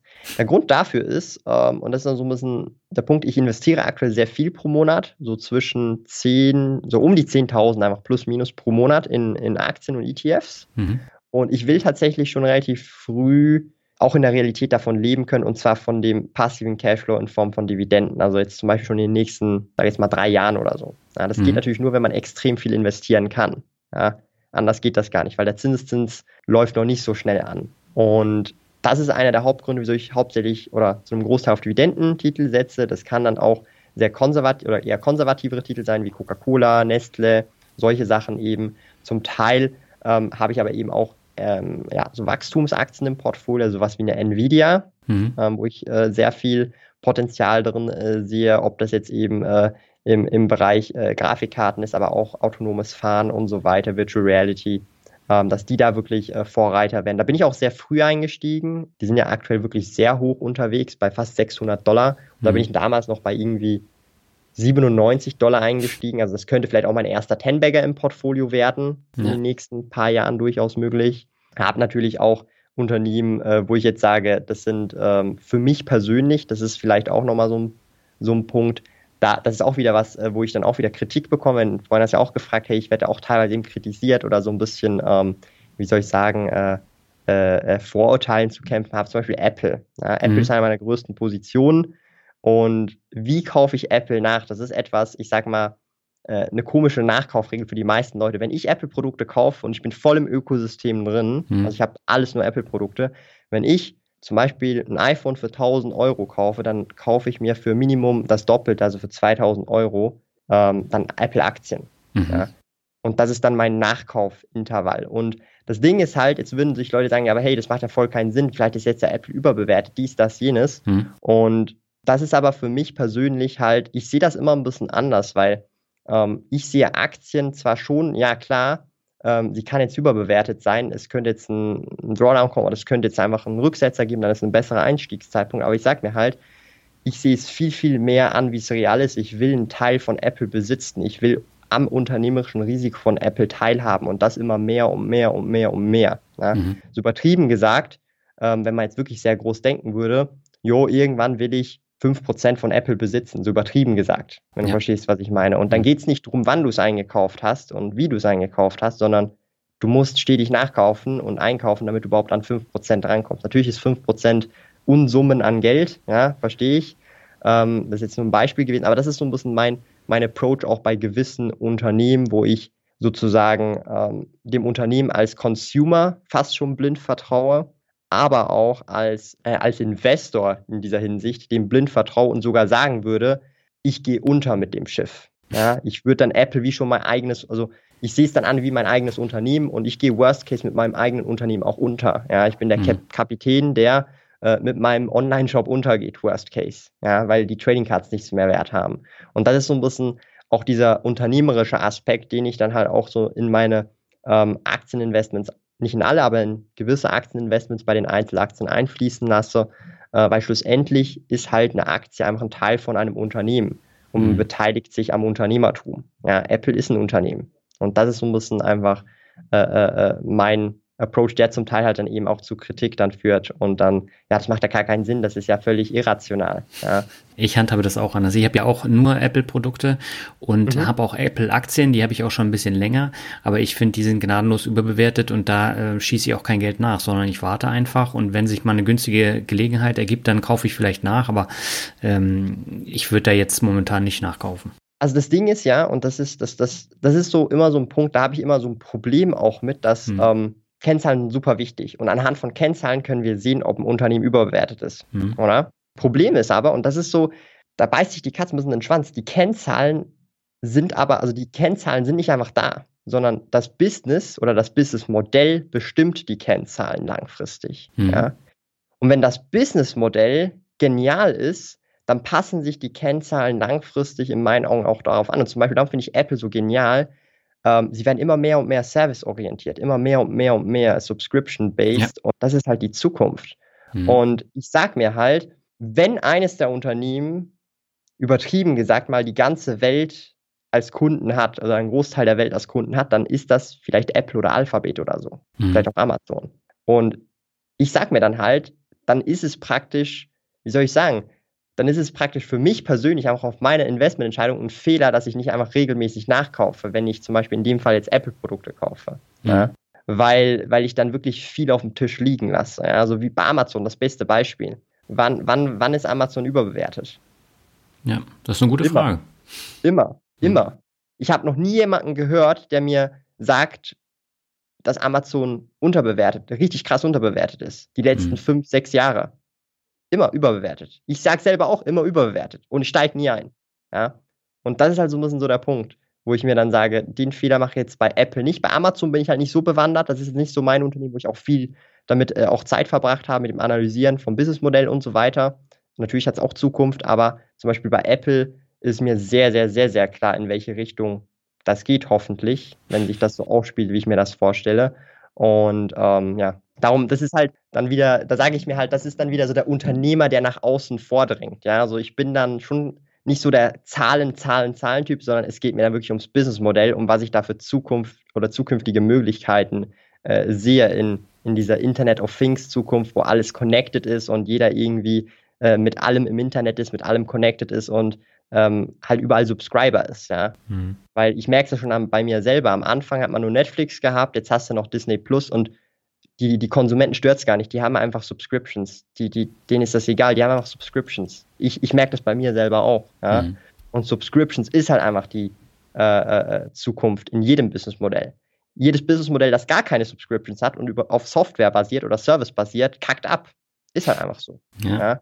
Und darum ähm, muss man halt auch so ein bisschen schauen, okay, in was für Businessmodelle investiert man und nicht, also Kennzahlen sind wichtig, aber ich finde, das Businessmodell ist immer vorrangig, weil das bestimmt schlussendlich dann die Kennzahlen. Ja, äh, da gebe ich dir auch recht, aber bei mir ist es ja auch eine Mischung aus ähm, Zukunft und äh, Kennzahlen und äh, auf der Basis suche ich mir dann eben die Unternehmen aus und äh, das ist ja eben das Ding. Jeder muss halt selber gucken, wie er ähm, sein Portfolio strukturiert und du hast zum Beispiel auch sehr viele Schweizer Unternehmen drin. Warum das? Ganz klar kann ich jetzt schon offen und ehrlich sagen, Homebuys ist ganz okay. klar. Also ich, müssen wir gar nicht drum herum reden, ja. Mhm. Äh, aber das Coole dabei ist, bei vielen Schweizer Unternehmen, die sind halt alle, oder sehr viele, nicht alle, aber viele sind global tätig. Mhm. Ja? Also es sind nicht nur Unternehmen, die äh, hier irgendwie in der Schweiz lokal tätig sind, Nestle, Logitech und so weiter. Da ist sogar bei vielen Unternehmen der Großteil vom Umsatz nicht in der Schweiz, ja, sondern irgendwie in Amerika oder in ganz Europa oder teilweise auch Asien. Ja. Und ähm, das habe ich mir auch so ein bisschen auch abgeschaut. Ich mache ja auf YouTube so ein Format, wo ich Portfolios an, anschaue mit mhm. einem Kollegen, mit dem Johannes. Und es, es wird immer mehr und mehr irrelevanter, wo das Unternehmen seinen Sitz hat. Es ist viel relevanter, wo es die Umsätze macht. Ja? Und es verfälscht so ein bisschen das Bild, wenn jetzt zum Beispiel ein Unternehmen wie Nestle zwar äh, den Hauptsitz hier in der Schweiz hat, aber den meisten Umsatz gar nicht in der Schweiz macht. Ja. ja. klar kommt das Geld schlussendlich irgendwie dann, aber weißt du, was ich meine? Und das ist mhm. so ein mhm. bisschen so ein Punkt. Ähm, schlussendlich die Umsätze sind ja das Wichtige. Wo werden diese Umsätze gemacht? In welchen Ländern? Oder welche neue Ländern werden sozusagen äh, neu in Angriff genommen, wo man äh, neue Umsatzströme aufbauen möchte? Und das ist halt so ein bisschen der Punkt, wo ich auch immer mehr davon wegschifte, ausschließlich darauf zu schauen, wo das Unternehmen halt lokationiert ist, sondern mhm. wo werden die Umsätze real gemacht, weil da findet dann der Markt statt. Da ist dann die die, die, wie soll ich sagen, da ist dann das Blut des Unternehmens, der Cashflow in diesen entsprechenden Ländern. Und das finde ich halt äh, viel, viel äh, äh wichtiger. Das habe ich auch mit der Zeit dann gelernt, dass schlussendlich ähm, was, äh, es, es, macht dann kaum einen Unterschied, wenn jetzt das Unternehmen Schweiz Hauptsitz hat, aber 70 Prozent vom Umsatz aus dem Ausland kommt. Mhm. Ja. Ja. Wie hoch ist denn äh, deine Rendite jetzt? Oh, müsste ich gerade mal gucken. Ähm, ich kann ja Portfolio Performance direkt mal live öffnen, dann, dann sage ich auch keine, keine falschen Zahlen. Also das Ding ist ja, ich weiß nicht, wie, bevor wir da vielleicht die Zahlen sagen, am Anfang, ich weiß nicht, wie das bei dir gewesen ist, da schaut man immer wieder in sein Portfolio rein, oder? Mhm. So regelmäßig. Mittlerweile gucke ich da so, keine Ahnung, einmal pro Woche maximal rein. Ja. Manchmal auch nur einmal alle zwei Wochen und trage da einfach die Dinge nach, Dividenden, äh, Zinsen oder neue Käufe, Verkäufe und so mhm. weiter. Ähm, aber wenn wir mal schauen, äh, was willst denn du genau für Zahlen haben oder was, was ich, ich habe hier einfach Portfolio Performance offen. Das heißt, ähm, ich kann ja mal sagen, performance-neutrale Bewegung habe ich, also ich habe Geld eingezahlt, mhm. 286.000. Das ist Geld, was ich halt reingepumpt habe, mhm. das sind die Einstandswerte. Marktwert ist aktuell knapp 350.000 mhm. ungefähr. Und das Delta ist bei irgendwie 58.500. Also sprich, das ist die absolute Performance der letzten sechs Jahre. Inklusive Dividenden, inklusive ähm, Kurserfolge, Kursgewinne. Hm. Ja, bei den Dividenden, da habe ich gesehen, du hast 2015, glaube ich, 145 Schweizer Franken bekommen, 2020 waren schon 6.285. Das ist eine krasse Steigerung. Genau. Das ist halt hauptsächlich durch Einzahlen. Natürlich sind Dividendenwachstum auch mit dabei, hm. ja, aber es sind hauptsächlich Steigerungen. Und ich kann ja mal noch die Performance von den letzten drei Jahren sagen. Also mhm. 2019, äh, 2018 war minus 9,8 Prozent mhm. aufs gesamte Portfolio. 2019 plus 17,9 Prozent. 2020 war plus 4,8 Prozent und 2021 bisher 7,0 Prozent plus. Mhm. Und hier muss ich aber vorweg noch sagen, das sind nicht nur Aktien. Also ich habe hier in diesem Portfolio auch Gold drin, ja. ich habe auch Kryptos drin, ich habe auch ETFs drin, ich habe äh, die Vorsorgesäule äh, hier bei uns in der Schweiz, die Säule 3a drin. Ich habe P2P-Kredite drin. Das ist also mein gesamtes Investment Portfolio. Also es sind nicht nur Aktien. Das kann man jetzt also nicht einfach so mit einem äh, Vanguard FTSE All World vergleichen oder mit irgendeinem äh, äh, S&P 500 oder so, weil da sind da auch andere Sachwerte drin, die eine Rendite bringen können. Ja, Habe ich ja bei mir auch. Genau. Du kannst aber die unterschiedlichen Assetklassen dann äh, rausfiltern. Und Geht das? Das mache ich zum Beispiel auch immer. Hast du nicht ein Tutorial dazu gemacht? Ja, genau. Dann muss ja. ich mir das mal auch mal reinziehen bei dir. Dann kann ich auch noch mal was lernen hier. Und dann kann ich da vielleicht noch ein paar andere Dashboards einbauen. Genau, ich schicke dir gleich mal den Link nach dem Interview. Also genau, das ist so die Performance bisher. Also ich glaube, so die Performance, wenn man die jetzt real nur auf Aktien anschauen würde, ich glaube, die ist gar nicht mal so prickelnd. Ja, also ich bin jetzt hier nicht irgendwie der, der super äh, Stock-Investor, das schon mhm. vorweg. Das sage ich auch sogar äh, in meinen äh, äh Videos. Also wer mein, wer mein Aktienportfolio eins zu eins nachmacht, der ist völlig völlig lost. naja, du, äh, du zielst natürlich auf Dividendenwerte in erster ja. Linie ab und wenn du dann so ja. Geschichten hast wie Altria oder AT&T, äh, die, die haben Verlust gemacht über die letzten Jahre und das sind halt keine tollen Aktien, aber das habe ich natürlich auch und ich fange das Ganze natürlich mit anderen Wachstumsaktien dann wieder auf. Ja, also es ist natürlich auch wieder so ein anderer Ansatz, so ein bisschen mehr Cashflow-orientiert genau. halt äh, arbeiten. Und das Ding ist halt so ein bisschen, ich bin schon ein großer Fan von Cash. Also ich meine mit 6000 Franken, dass man das so ein bisschen in Relation sind. Das ist netto nach mhm. Steuern. Ja, 6285 Franken waren das jetzt schlussendlich insgesamt mit Dividenden und Zinsen. Damit kann ich halt privat schon mehr als zwei also so zwei bis drei Monate leben mit meinen Privatkosten einfach. Mhm. Ja. Und dieses Jahr habe ich als Ziel 2021 insgesamt mal gucken, ob es klappt, ähm, durch auch die Zukäufe und so weiter auf 10.000 Schweizer Franken netto zu kommen. Das wäre dann langsam schon richt in Richtung halbes Jahr, fast schon. Mhm. Nicht ganz, so fünf Monate ungefähr. Und ähm, also eben Ziel ist eigentlich schlussendlich, ich sage jetzt mal so in drei Jahren ungefähr, so mit 27, 28 tatsächlich praktisch, wenn ich das denn schon möchte, privat komplett von meinen passiven Einkünften leben zu können. Mhm. Ja. ja. Das klingt auf jeden Fall spannend. Also in dem Alter hätte ich auch gern so einen äh, Cashflow gehabt, aber da habe ich noch überhaupt keine Dividenden bekommen. Ja, also je früher man, glaube ich, anfängt, umso besser ist es. Nicht mal wegen den Beträgen, sondern die Erfahrungen, glaube ja. ich, die man sammelt. Das ist das Wichtige absolut. Aber letztendlich, man kann ja immer noch einsteigen, ob das nun mit 33 ist, so wie ich das gemacht habe, oder jetzt auch mit 41 oder man kann auch mit 50 anfangen, weil man dann immer noch einen Zeitraum von 15 oder 17 Jahren bis zur Rente hat. Ja, theoretisch auch noch länger. Es gibt ja, es ja. gibt ja viele Leute, die vielleicht ihren Job mögen und arbeiten ja noch weiter. Genau. Gibt es ja auch. Ja. Äh, du hast es eben schon angesprochen, 3a-Säule, was ist denn das? Kannst du es kurz erläutern? Ähm, vielleicht mal ganz kurz und knapp. Wir haben in der Schweiz äh, ein Drei-Säulen-Vorsorgesystem. Die erste Säule ist so die gesetzliche Altersvorsorge, die nennt sich AHV. Mhm. Dann haben wir die zweite Säule, die nennt sich Pensionskasse. Die haben im Prinzip fast alle Arbeitnehmer. Mhm. Dann haben wir die dritte Säule. Also die ersten beiden Säulen sind als Angestellter eigentlich Pflicht, die hast du einfach automatisch. Und die dritte Säule ist halt die freiwillige. Und die ist mhm. unterteilt in A und B, also 3a und 3b. 3a ist die gebundene Vorsorge und 3b ist die freiwillige. Also das Portfolio, was ich hier vorhin die Performance gerade gesagt habe, das ist im Prinzip ein Großteil, also eigentlich alles davon ist 3b, also freiwillig. Ich mhm. müsste nicht vorsorgen. Ich könnte diese 300.000 irgendwas könnte ich auch verballern und ausgeben und reisen und was auch immer damit machen. Mhm. Ja.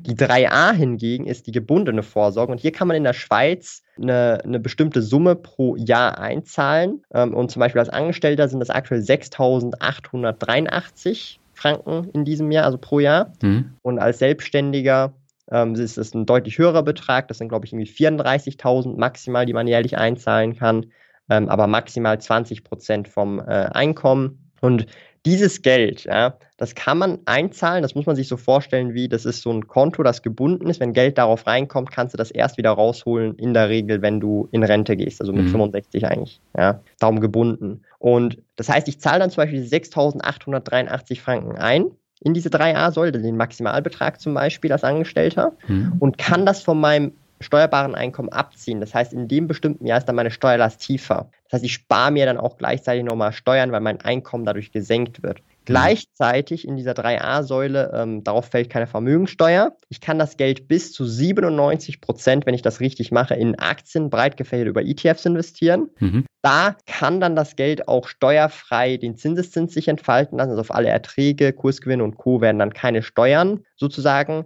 ähm, erhoben bis dann das Geld ausgezahlt wird. Am Ende, also wenn das Geld ausgezahlt wird, die Gesamtsumme, dann wird es nochmal gesamt besteuert. Aber insgesamt das Komplettpaket ist, du sparst halt enorm viel Steuern, kannst vorsorgen und es ist eine Art auch Zwangssparen, wenn du das so sagen willst, weil Geld, was du einmal eingezahlt hast, kommst du nicht mehr so leicht dran. Mhm. Ähm, und das ist halt, finde ich, ein sehr cooles Vorsorgesystem hier in der Schweiz, dass du halt erst die ersten beiden Säulen hast, die im Prinzip bei den meisten sowieso Pflicht sind, wenn sie angestellt sind und die dritte Säule, wo du freiwillig halt sogar auch noch gebunden investieren kannst, was eigentlich in dem Sinn subventioniert ist durch die ganzen Steuerabzüge und so weiter. Und dann noch die 3b, die halt alles andere sind. Ja, mhm. Also alles, was du halt so freiwillig sonst so machst. Ja, das klingt so ein bisschen wie ein intelligentes Rürup-Produkt. Ja, also das ist, also ich kann dir sagen, ich habe, also ich, ich kenne ja auch, ähm, also viele so auch in den, also es ist vergleichbar in, mit den USA. Die haben ja so mhm. 401k Roth IRA, das ist sehr vergleichbar hier, mhm. dass wir das wir hier in der Schweiz haben. Also sehr, sehr auch auf Aktien mittlerweile auch ausgelegt, dass du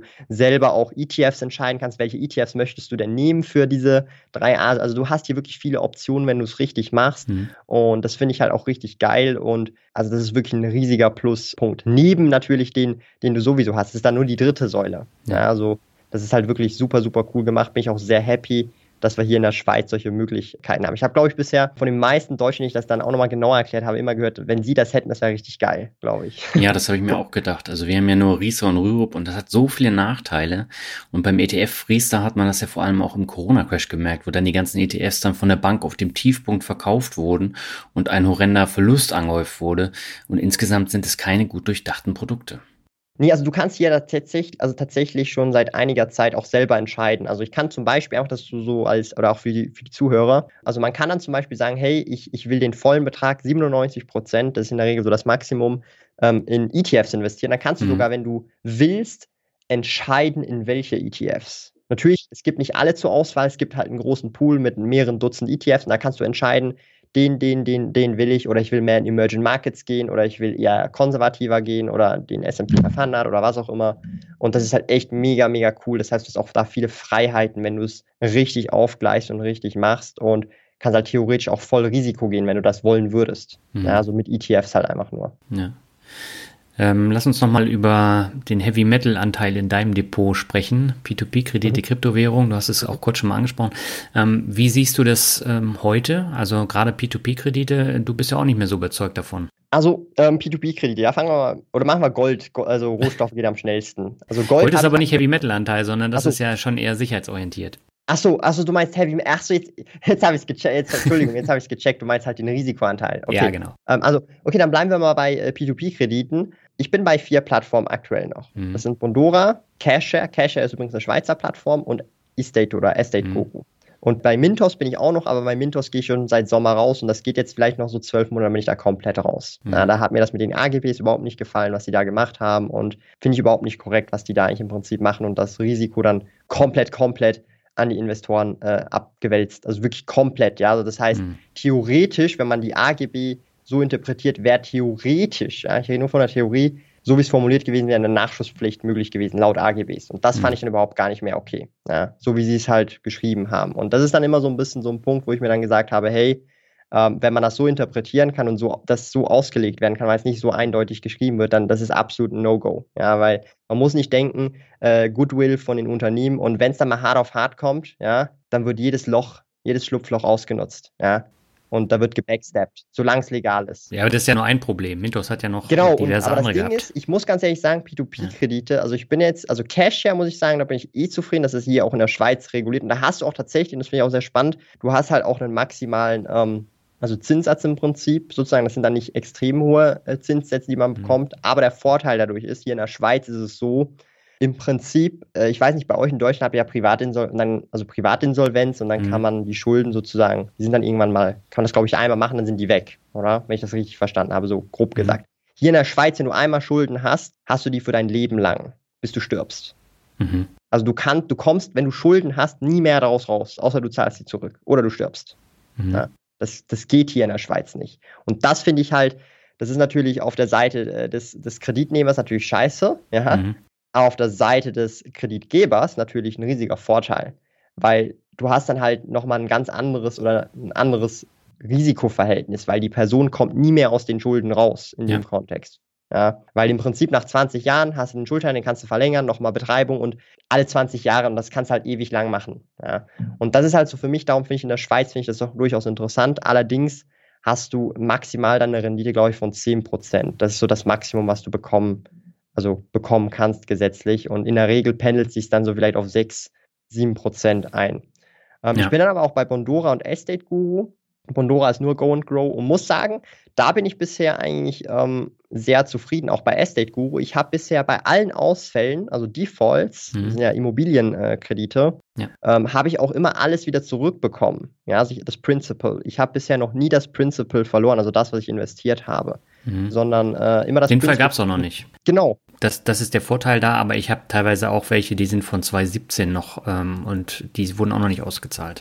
Ja, aber da sehe ich halt, da hast du halt wirklich nochmal einen realen ähm, Wert auch dahinter, weißt du? Das, ja. Da geht es ja wirklich nur um Immobilien. Und darum finde ich zum Beispiel Estate Guru, wo halt sich so eine spezifische Nische rausgesucht hat, viel, viel spannender, als jetzt mhm. zum Beispiel jetzt auch rückwirkend gesehen ist, zum Beispiel ähm, äh, Mintos. Ja, ja. Also äh, Mintos sind ja auch viele Autokredite, so Konsumkredite und so weiter. Bondora mhm. halt auch, aber äh, zum Beispiel auch bei Cash, ja, da finde ich es zum Beispiel sehr spannend.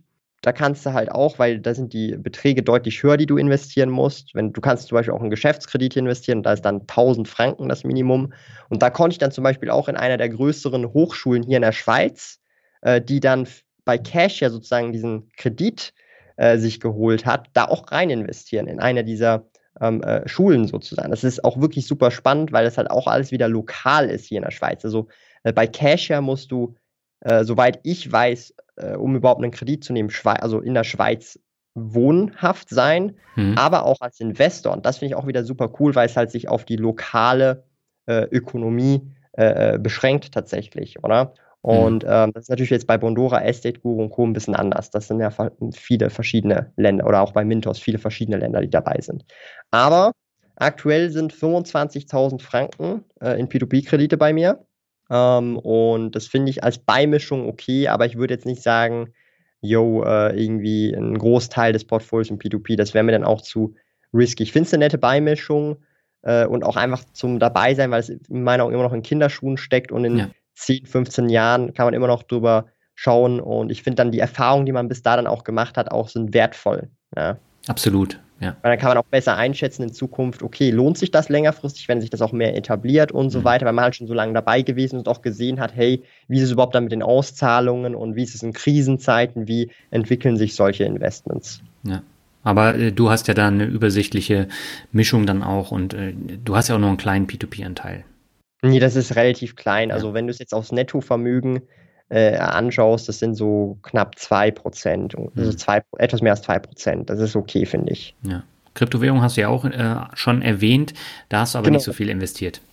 Äh, das ist halt durch den Anstieg, sind es jetzt fast 200% plus. Mhm. Und es ist ja so, äh, vielleicht als Backstory, ich habe damals ja 10.000 rein investiert, also da, wo, wo der Hype gewesen ist, also mhm. 2018, 2017 und habe da viele Altcoins äh, halt mitgenommen und habe da dann auch zwischenzeitlich minus 8000 Franken gehabt im Prinzip. Okay. Ja. Und ich habe dann irgendwann mir gesagt, hey, es ist mir jetzt einfach zu blöd mit diesen Altcoins, das ist jetzt einfach Schrott und ich habe mir einfach, habe dann alles umgeschichtet auf Bitcoin. Ich habe jetzt nur noch Bitcoin. Mhm. Ja. Und das war jetzt rückwirkend gesehen natürlich eine gute Entscheidung. Ich habe dann noch ein bisschen was äh, ähm, äh, dann auch nochmal rein investiert. Also insgesamt habe ich dann, glaube ich, nochmal, also ich sehe es jetzt hier so 2000 sozusagen und habe jetzt sozusagen nochmal ähm, so 5000 nachgeschossen. Also insgesamt sind eigentlich 15.000 in Kryptos rein. Mhm. Ja, davon damals noch mit eingerechnet, die mittlerweile halt, ähm, ja, äh, wie soll ich sagen, fast vier, doch 24.000 wert sind, wegen den Kursanstiegen. Mhm. Ja. Das heißt, ich habe meinen Verlust wieder rausgeholt von damals, weil wir jetzt halt deutlich drüber sind. Und ich habe halt jetzt noch die Gewinne gemacht mit den neuen Investments und mit dem Umschichten in, äh, in Bitcoin. Und das ist jetzt halt nur so eine große Position wie jetzt P2P, weil halt der Bitcoin oder insgesamt Kryptowährung so äh, gestiegen sind. Eigentlich wollte ich da nur 1% haben, jetzt ist es halt wegen dem Kurswachstum auf 2% gestiegen. Hm. Und ähm, ich werde noch gucken, was ich dann da äh, damit äh, ja, mache. Ob ich jetzt dann auch vielleicht einfach den Einsatz irgendwann wieder raushole oder wie ich das mache, muss ich mal noch äh, gucken. Kommt halt so ein bisschen drauf an, wie sich mein insgesamtes Nettovermögen entwickelt, weil ich will eigentlich prozentual, will ich das immer ungefähr plus minus ähm, dabei haben, also so äh, eben ein Prozent auf jeden Fall, weil das ist für mich so okay. Wenn ich jetzt das verlieren würde, es würde nicht äh, äh, wehtun. Im Verhältnis zu damals, die 10.000, die ich investiert habe, waren damals 10 Prozent. Hm. Und ich habe mir auch gesagt, hey, das wäre jetzt nicht so schlimm, wenn es also weg ist, aber ich habe mir schon so gesehen, okay, 10 Prozent, wenn das weg ist oder so einfach mal auf Papier weg ist, das tut schon weh. Ja. ja. Vor allem, wenn es etwas ist, wo du jetzt nicht so äh, tief drin bist. Also ich bin jetzt hier kein Krypto-Experte oder so. Nee, das bin ich auch nicht. Aber bei mir ist es auch bei knapp unter einem Prozent, ist jetzt auch ordentlich angestiegen. Und äh, das, was du eben gesagt hast, ist halt der wichtigste Punkt, weil du musst dir immer überlegen, welches Risiko habe ich und kann das komplett wegfallen und wie würde ich mhm. dann reagieren. Und ich glaube, bei ein bis fünf Prozent würde ich das dann noch verschmerzen können, aber sobald es mehr ist, dann tut schon richtig weh. Ja, also das ist so, das muss man, glaube ich, so selber ausprobieren. Also ich habe gemerkt, so, das sind ja 8%, also 10% waren 10k damals, bei 100k, wo ich da damals eingestiegen bin. Hm. Ähm, und 8% sind dann sozusagen wie weg gewesen auf Papier, einfach komplett weg. Ja. Und muss sagen, 8% ist schon bitter. Ja. Vor allem in etwas, wo du halt echt, ich sage jetzt mal, nur wegen dem Hype drin bist und auch nicht so eine Ahnung von hast, krass, ja, weil du kein Experte bist. Und das tut dann schon echt weh. Weil wenn mhm. ich jetzt zum Beispiel dasselbe in Trading Cards verlieren würde, würde mir das viel weniger wehtun. Ja weil ich da viel tiefer drin bin und auch einen völlig anderen Bezug zu dem Thema habe und auch mich viel, viel mehr damit beschäftige. Ja. Und mhm. das ist halt so ein bisschen, aber eben so 2% aktuell ist noch immer vertragbar, finde ich. Und es ist ja auch viel, also wenn jetzt zum Beispiel ähm, das Ganze jetzt noch um, ich sage jetzt mal 50% sinken würde, wäre ich so, nicht ganz, aber so knapp wieder Break-Even. Hätte ein bisschen ja. Verlust schlussendlich. Okay. Dann äh, lass uns mal zur letzten Frage kommen. Welche Zukunftsziele hast du dir denn für die kommenden fünf Jahre gesetzt? Puh, schwer. Ähm, also ich habe schon viele Ziele, ja, auf jeden mhm. Fall. Ähm, ich formuliere die mir ja auch immer aus, ähm, auf, also auf Papier, ich schreibe mir die auch immer gerne auf und habe da so ein Journal, was ich da jähr, also jährlich mache. Ähm, es ist aber tatsächlich so, dass ich also fast kaum jetzt in fünf Jahresschritte plane. Also ich plane tatsächlich, und das verwundert vielleicht einige, so wirklich konkret in Einjahresschritte. Also immer mhm. das Kalenderjahr. Das heißt, weil für dieses Jahr habe ich mir vorgenommen, das ist natürlich ein sehr ambitioniertes Ziel, mal gucken, ob das überhaupt läuft, Nettovermögen von drei Millionen. Ja. Mhm. Ich habe noch nicht mal die Million oder knapp die Million jetzt Anfang Jahr, äh, aber mal gucken, ich müsste jetzt noch verdreifachen. Weiß nicht, ob das so klappt.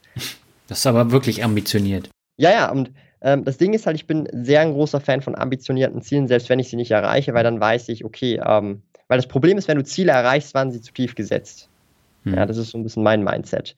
Also immer wenn ich Ziele erreiche, ist eigentlich scheiße weil dann habe ich zu tief gezielt. Und ähm, also wenn wir vielleicht auch noch insgesamt mal vielleicht weg von den äh, Finanzen gehen, sind für mich auch längerfristig zum Beispiel solche Ziele wie, ich arbeite ja zum Beispiel nur von zu Hause, respektive vom Homeoffice. Also, mhm. also wie soll ich sagen, das ist in einem Gebäude mein Office, ist eine separate Wohnung, meine, mein Zuhause ist eine separate Wohnung, ich muss nur mit dem Lift drauf und dann bin ich halt im Office. Und ich will mhm. mehr Sport machen, auf jeden Fall. Ja das sind solche Sachen, äh, die ich machen möchte, weil ich bin halt vor allem jetzt seit, seit dem Lock, also seit äh, eigentlich der Corona-Geschichte fast nur noch zu Hause mhm. und fast nur noch am Arbeiten. Und was auch ein Ziel ist, das vielleicht auch einige verwundert, äh, mir, also mir mehr Freizeit gönnen. Ja. Mhm. Also das, das klingt zwar ein bisschen komisch, aber für mich ist es schwerer, Freizeit zu nehmen, weil ich arbeiten möchte. Aber ich weiß, wiederum im Umkehrschluss, dass es ungesund ist, so viel zu arbeiten längerfristig, mhm. über Jahrzehnte. Ja? Auch wenn es Spaß macht. Und das ist halt so ein bisschen so ein Punkt, wo, wo, wo wahrscheinlich äh, ich genau das umgekehrte Problem mittlerweile habe wie viele Leute. Viele Leute hätten mehr lieber äh, äh, gerne mehr Freizeit, dies, das, jenes, aber ich will eigentlich mehr arbeiten, obwohl ich weiß, dass es nicht gut ist für mich und für meinen Körper. Ja? Ja. Und das ist so ein bisschen äh, das Paradoxe. Das versuche ich gerade aktuell noch zu bekämpfen und ähm, vielleicht auch nochmal so äh, insgesamt nochmal als als äh, längerfristiges Big Picture Ziel ähm, wo ich mich dann auch vielleicht finanziell mal äh, äh sehe. Ähm, ich will längerfristig tatsächlich schon im achtstelligen Millionenbereich sein und vielleicht später dann auch mal sowas wie äh, eine Stiftung äh, gründen können, wo ich dann auch, ich sage mal, völlig abseits von irgendwelchen Business-Sachen mich dann vollkommen auf solche Sachen konzentrieren kann. Ich sehe das Leben so ein bisschen in Phasen. Hm. So eine Akkumulierungsphase bin ich aktuell. Und das geht vielleicht jetzt noch so 10, 15, 20 Jahre. Und dann nach der Akkumulierungsphase kann man in diese Phase gehen, wo man dann auch vielleicht sehr philanthropisch unterwegs ist. Also das ist so ein bisschen so meine persönliche Vorstellung, wie ich so meinen Werdegang äh, mittel- bis längerfristig sehe. Hm. Das sind wirklich ambitionierte Ziele, aber ich glaube, du bist schon so gut dabei in der Umsetzung auch deiner persönlichen Ziele in den letzten Jahren gewesen. Ich glaube, ähm, die erreichst du dann auch. Wann es sein wird, da schauen wir mal. Aber ich drücke auf jeden Fall den Daumen, dass du die Ziele erreichst. Und zum Abschluss würde ich jetzt mit dir gerne das obligatorische Word Shuffle machen. Das heißt, ich nenne die Begriffe. Du sagst, mhm. was dir dazu einfällt. Und beginnen möchte ich mit dem Begriff Minimalismus. Lebensphilosophie oder meine Lebensphilosophie. Also du bist ein krasser Minim Minimalist, ne? Also das ist so ein zweischneidiges Schwert, mhm. ähm, weil Minimalismus ist so für mich, also es ist nicht nur auf Dinge beschränkt, also nicht auch nur auf Gegenstände, sondern auch auf den Lebensstil, dass man mhm. Prozesse vereinfacht, dass man Dinge in seinem Leben vereinfacht oder auch jetzt, äh, ich sage jetzt mal, Beziehungen zu anderen Menschen, dass man das, äh, wie soll ich sagen, sich auf die wesentlichen äh, Personen fokussiert oder konzentriert, die einem wichtig sind. Also ja. mehr Qualität statt Quantität. Also sprich, ich bin lieber mit zwei, drei besten Freunden unterwegs, statt dass ich jetzt hier fette Party mache mit 50 Leuten. Weißt okay. du? Und das gehört für mich auch so ein bisschen zum äh, Minimalismus, so das Komplettpaket. Hm. Also jetzt nicht nur auf materialistische Dinge äh, gesehen. Es ist sogar viel, viel mehr eben darum, Lebensphilosophie, habe ich am Anfang gesagt. Es konzentriert sich vor allem eben auch auf solche zwischenmenschliche Kontakte und so weiter, dass ich da wirklich ähm, mich auf die wesentlichen Dinge konzentrieren kann. Mhm. Okay. Dann kommen wir zum nächsten Begriff. Das ist World of Warcraft. ähm, damit habe ich tatsächlich, also, also ich, ich, ich weiß nicht, hört man meinen Akzent? So den Schweizer Akzent? Nee, den höre ich mittlerweile nicht mehr. Okay. Ähm, das liegt daran, dass ich mit World of Warcraft, also mit 10 oder 12 angefangen habe zu spielen und da sehr viel mit deutschen Leuten gesprochen habe und da tatsächlich Hochdeutsch praktisch akzentfrei gelernt habe. Dadurch, dass ich halt auch Teamspeak mit Skype und auch mit Deutschen geredet habe, gespielt ja. habe und da sehr viel aufgeschnappt habe. Darum ist tatsächlich auch, also ich kann auch so reden, das ist so der äh, Standard ähm, äh, Schweizer Akzent, wenn wir Hochdeutsch reden. Und also das habe ich mir dann tatsächlich durch World of Warcraft äh, anlernen können. Also ich habe sehr viel in dem Spiel gelernt. Nicht nur Deutsch, sondern auch Vermögensaufbau. Äh, auch im Spiel gibt es viel äh, Gold als Ingame-Währung. Da war ich jetzt auch Multimillionär oder mhm. immer noch Multimillionär im Spiel. Und also da lernt man tatsächlich viel auch fürs echte Leben, finde ich, wenn man da die richtigen Verbindungen zieht. Okay. Der nächste Begriff, jetzt bin ich auch sehr gespannt, was du dazu sagst. Ich habe ein Foto gesehen, ähm, da hattest du eine Sachdividende an. Sachdividende ist das mhm. Wort. Ja, Sachdividende ist das Wort. Ähm, Sachdividende bin ich großer Fan von. Das ist ja so ein typisch Schweizer Ding. Ja. ja also das kann der Lind- und Sprüngli-Koffer sein, auf den ich jetzt aktuell noch hinarbeite. Ja. Mhm. Das kann aber auch der Kalida Pyjama sein, den ich sehr oft anhabe und auch in Videos anhabe. Ja. Ähm, das ist für mich, wie soll ich sagen, halt, klar, es ist eher so ein Gimmick, das ist ja nicht wirklich was, was das Unternehmen ausmacht. Ja, mhm. also das ist jetzt nur, weil es eine Sachdividende gibt, ist es kein gutes Unternehmen. Ähm, aber ich finde es halt einfach so eine spannende Sache, weil man so das Investment in physischer Form sieht. Mhm. Oder halt physisch was zurückbekommt. Also Geld ist halt einfach so eine Zahl plus auf deinem Konto, digital plus 100 Franken, plus 50 Euro, Dollar, was auch immer. Mhm. Und das finde ich halt super cool.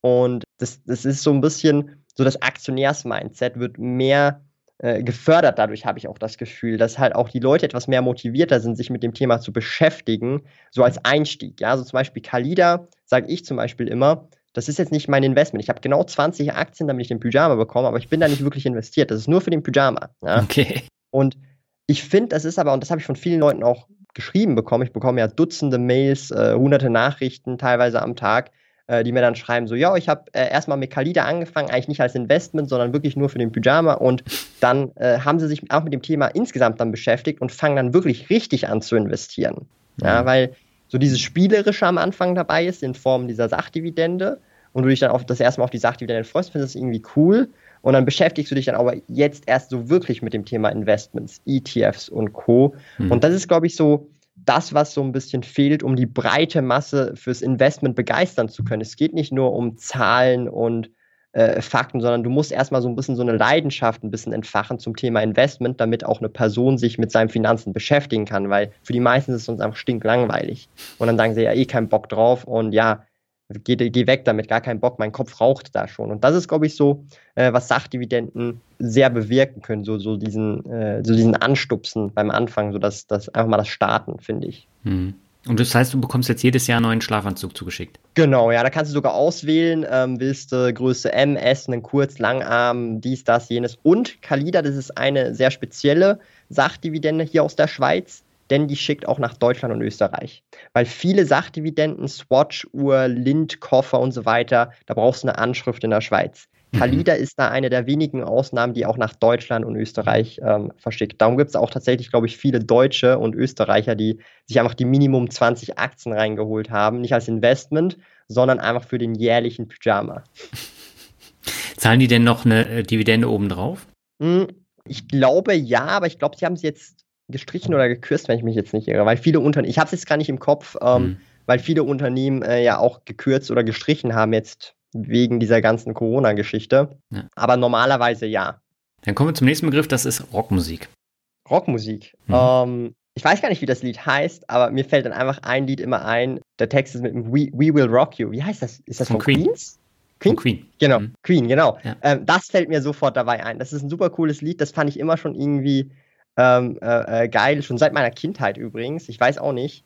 Ähm, aber mit Rockmusik, muss ich sagen, bin ich nie warm geworden. Aber das Lied, das ist so für mich Ohrwurm gewesen, immer hängen geblieben und ich höre das sogar noch heutzutage, ähm, aber halt so in abgewandelten Formen, so in Remixes. Ja, es gibt ja so, also ich, ich höre zum Beispiel sehr gerne so, so äh, Electro House und so weiter, solche mhm. Sachen eben und ähm, da gibt es dann auch solche Remixes von dem Lied und das feiere ich absolut, das Lied.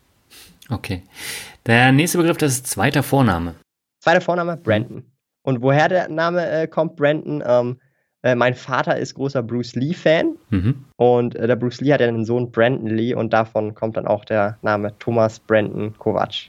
Okay. Und das war zwingend notwendig oder sehr wichtig, weil mein Vater auch Thomas heißt. Ah, zur Unterscheidung dann.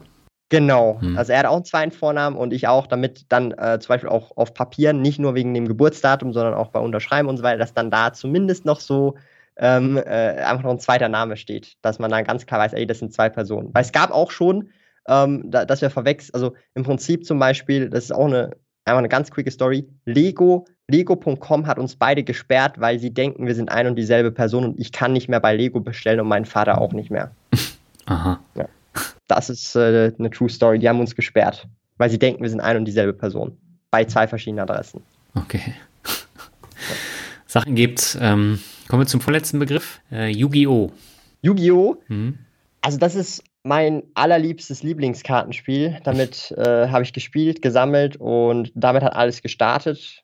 Auch mit Pokémon, aber Yu-Gi-Oh! ist dann so meine persönliche Präferenz, mhm. ähm, äh, wenn man mich persönlich fragt. Natürlich, wenn man die Welt fragt, ist es Pokémon, aber wenn man mich fragt, ist es Yu-Gi-Oh! Und muss ganz ehrlich sagen, so mit Yu-Gi-Oh! verbinde ich alles, was, was meine Kindheit so ein bisschen widerspiegelt. Pokémon zwar auch, aber Yu-Gi-Oh! nochmal einen ganz Ticken heftiger. Mhm. Und äh, ich kann mir ganz ehrlich, das ist, es hört sich vielleicht ein bisschen komisch an, aber ich kann mir fast so gar kein Leben so vorstellen, wo es Yu-Gi-Oh! gar nicht gibt. Ja, das, das okay. kann ich, also, also ich bin jeden Tag umgeben von Karten, ich arbeite damit und so, also ich kann mir das gar nicht vorstellen. Ja. Und wenn, mhm. dann wäre es irgendwie schade, glaube ich. Okay. Und der letzte Begriff, das ist auch fast Standard, das ist Glück. Glück, mhm. also Glück im Kontext von glücklich sein oder Glück haben? Das darfst du jetzt aussuchen. Okay. Also Glück hat für mich erstmal so eben dann zwei Bedeutungen. Einmal Glück, dass man einfach glücklich ist im Sinne von, und das bin ich sehr, also bin ich sehr dankbar dafür, dass ich auch glücklich sein kann. Aber es gibt ja so ein Lied von Contra K, Erfolg ist kein Glück. Und ich glaube auch, dass Erfolg nicht unbedingt Glück ist, sondern viele aufeinandertreffende Entscheidungen, die über sehr viele oder sehr lange Zeiträume gemacht werden, die dann zu einem entsprechenden Ergebnis führen. Und die Prise Glück, die man hat, ist, dass man halt in Europa geboren worden ist, vielleicht auch in der Schweiz geboren worden ist.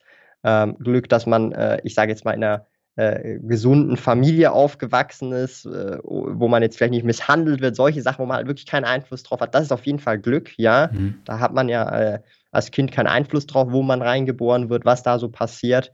Ähm, und alles andere wiederum ähm, ist weniger Glück, als dass man halt Durchhaltevermögen hat und halt einfach zum Beispiel wie ich äh, 13 Jahre lang YouTube-Videos macht. Also so vielleicht noch zum Schluss, auf dem Sparquote-Kanal sind fast 1000, irgendwie 970 Videos. Mhm.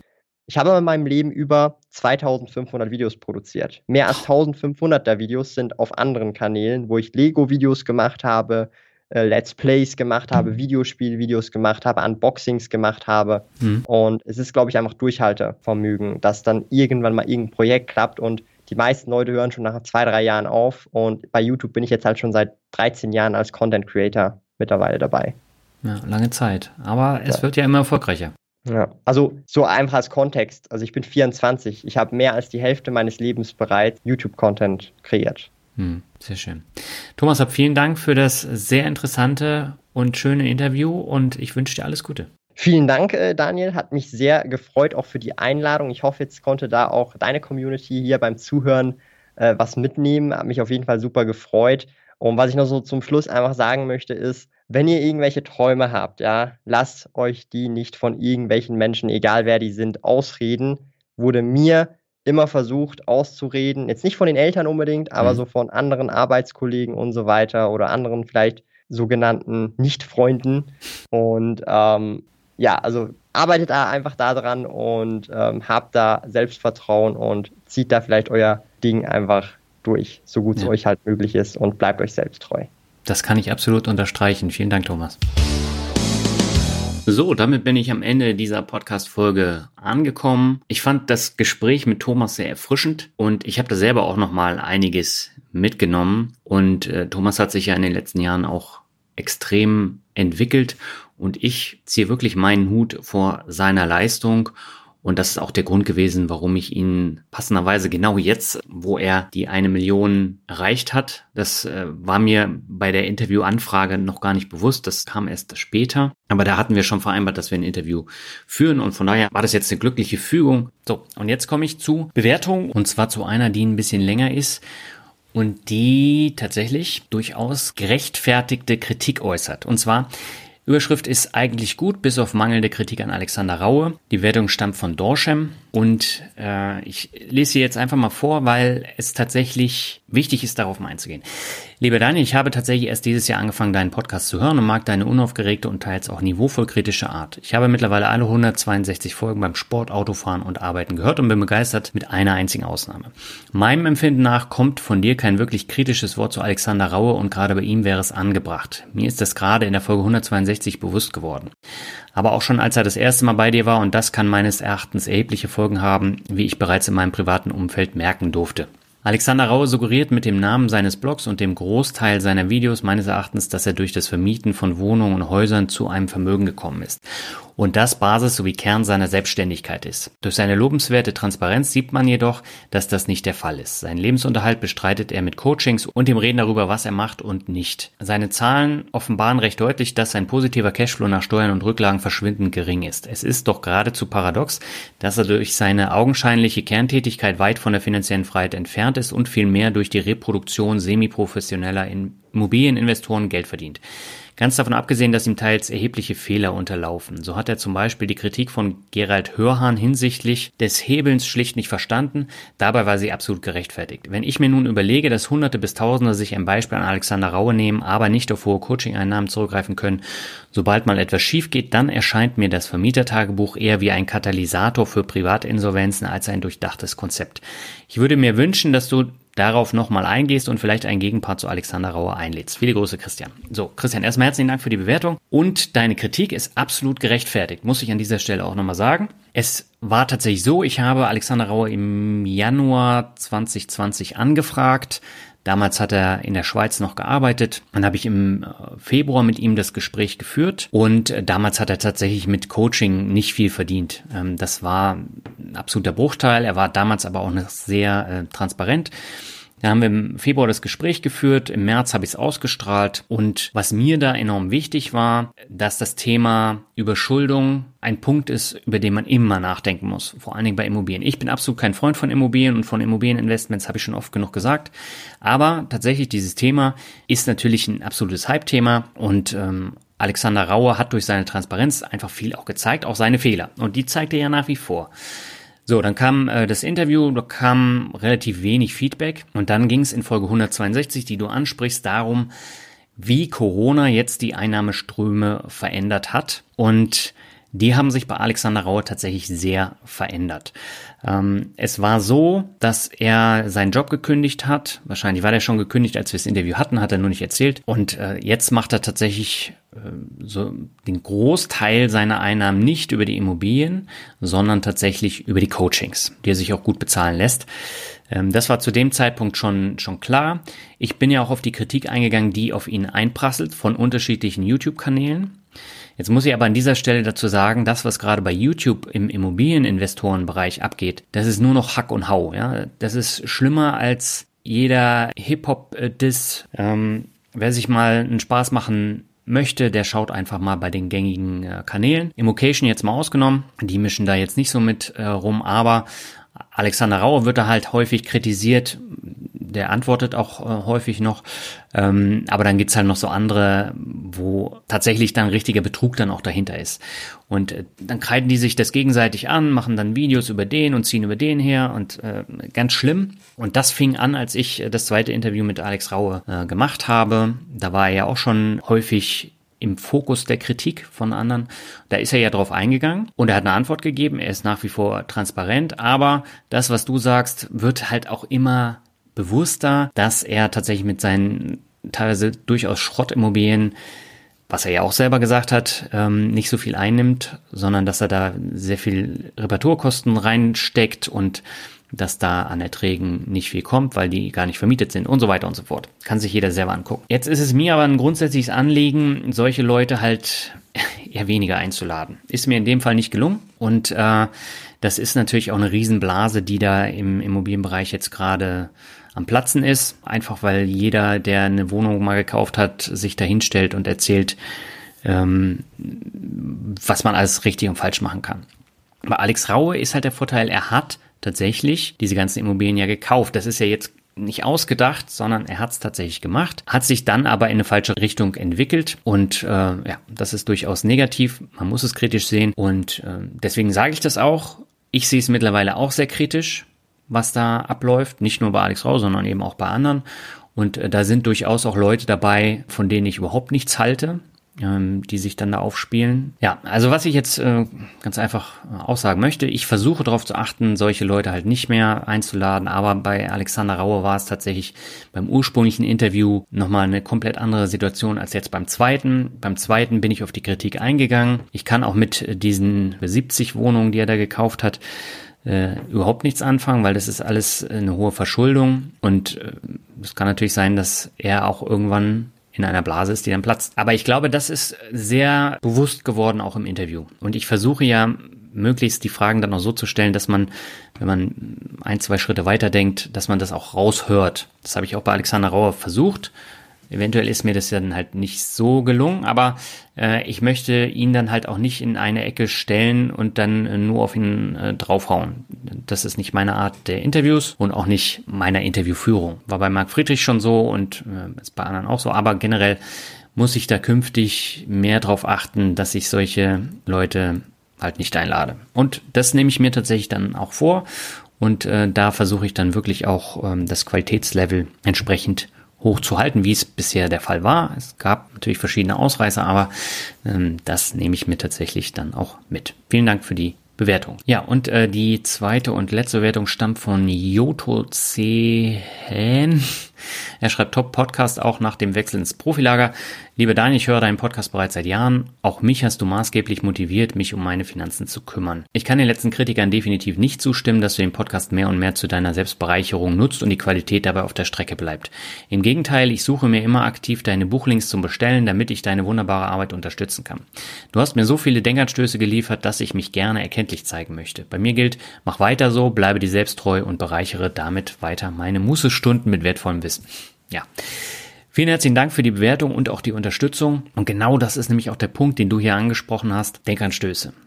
Bei allem, was ich jetzt mit meinen Interviews erreichen will, ist der wichtigste Punkt, Denkanstöße zum Selberdenken dann äh, zu liefern Und wenn jemand dann halt auf Kredit mehrere Dutzend Wohnungen kauft, ist das immer schlecht. Das von vornherein. Ich habe ja bewusst auch jetzt so eine Clickbait-Überschrift da genommen. Einfach, damit es das auch schon aussagt. Und das kann natürlich ganz böse in die Hose gehen. Habe ich auch in verschiedenen anderen Folgen schon gesagt. Und da muss man tatsächlich dann auch versuchen, selber dann auch mitzudenken. Das versuche ich auch immer zu machen. Bei allen YouTube-Videos, die ich gucke, bei allen Podcasts, die ich höre. Und ähm, das ist auch extrem wichtig. So, damit bin ich am Ende angekommen. Die nächste Folge gibt es in zwei Wochen und bis dahin wünsche ich dir alles Gute. Ciao.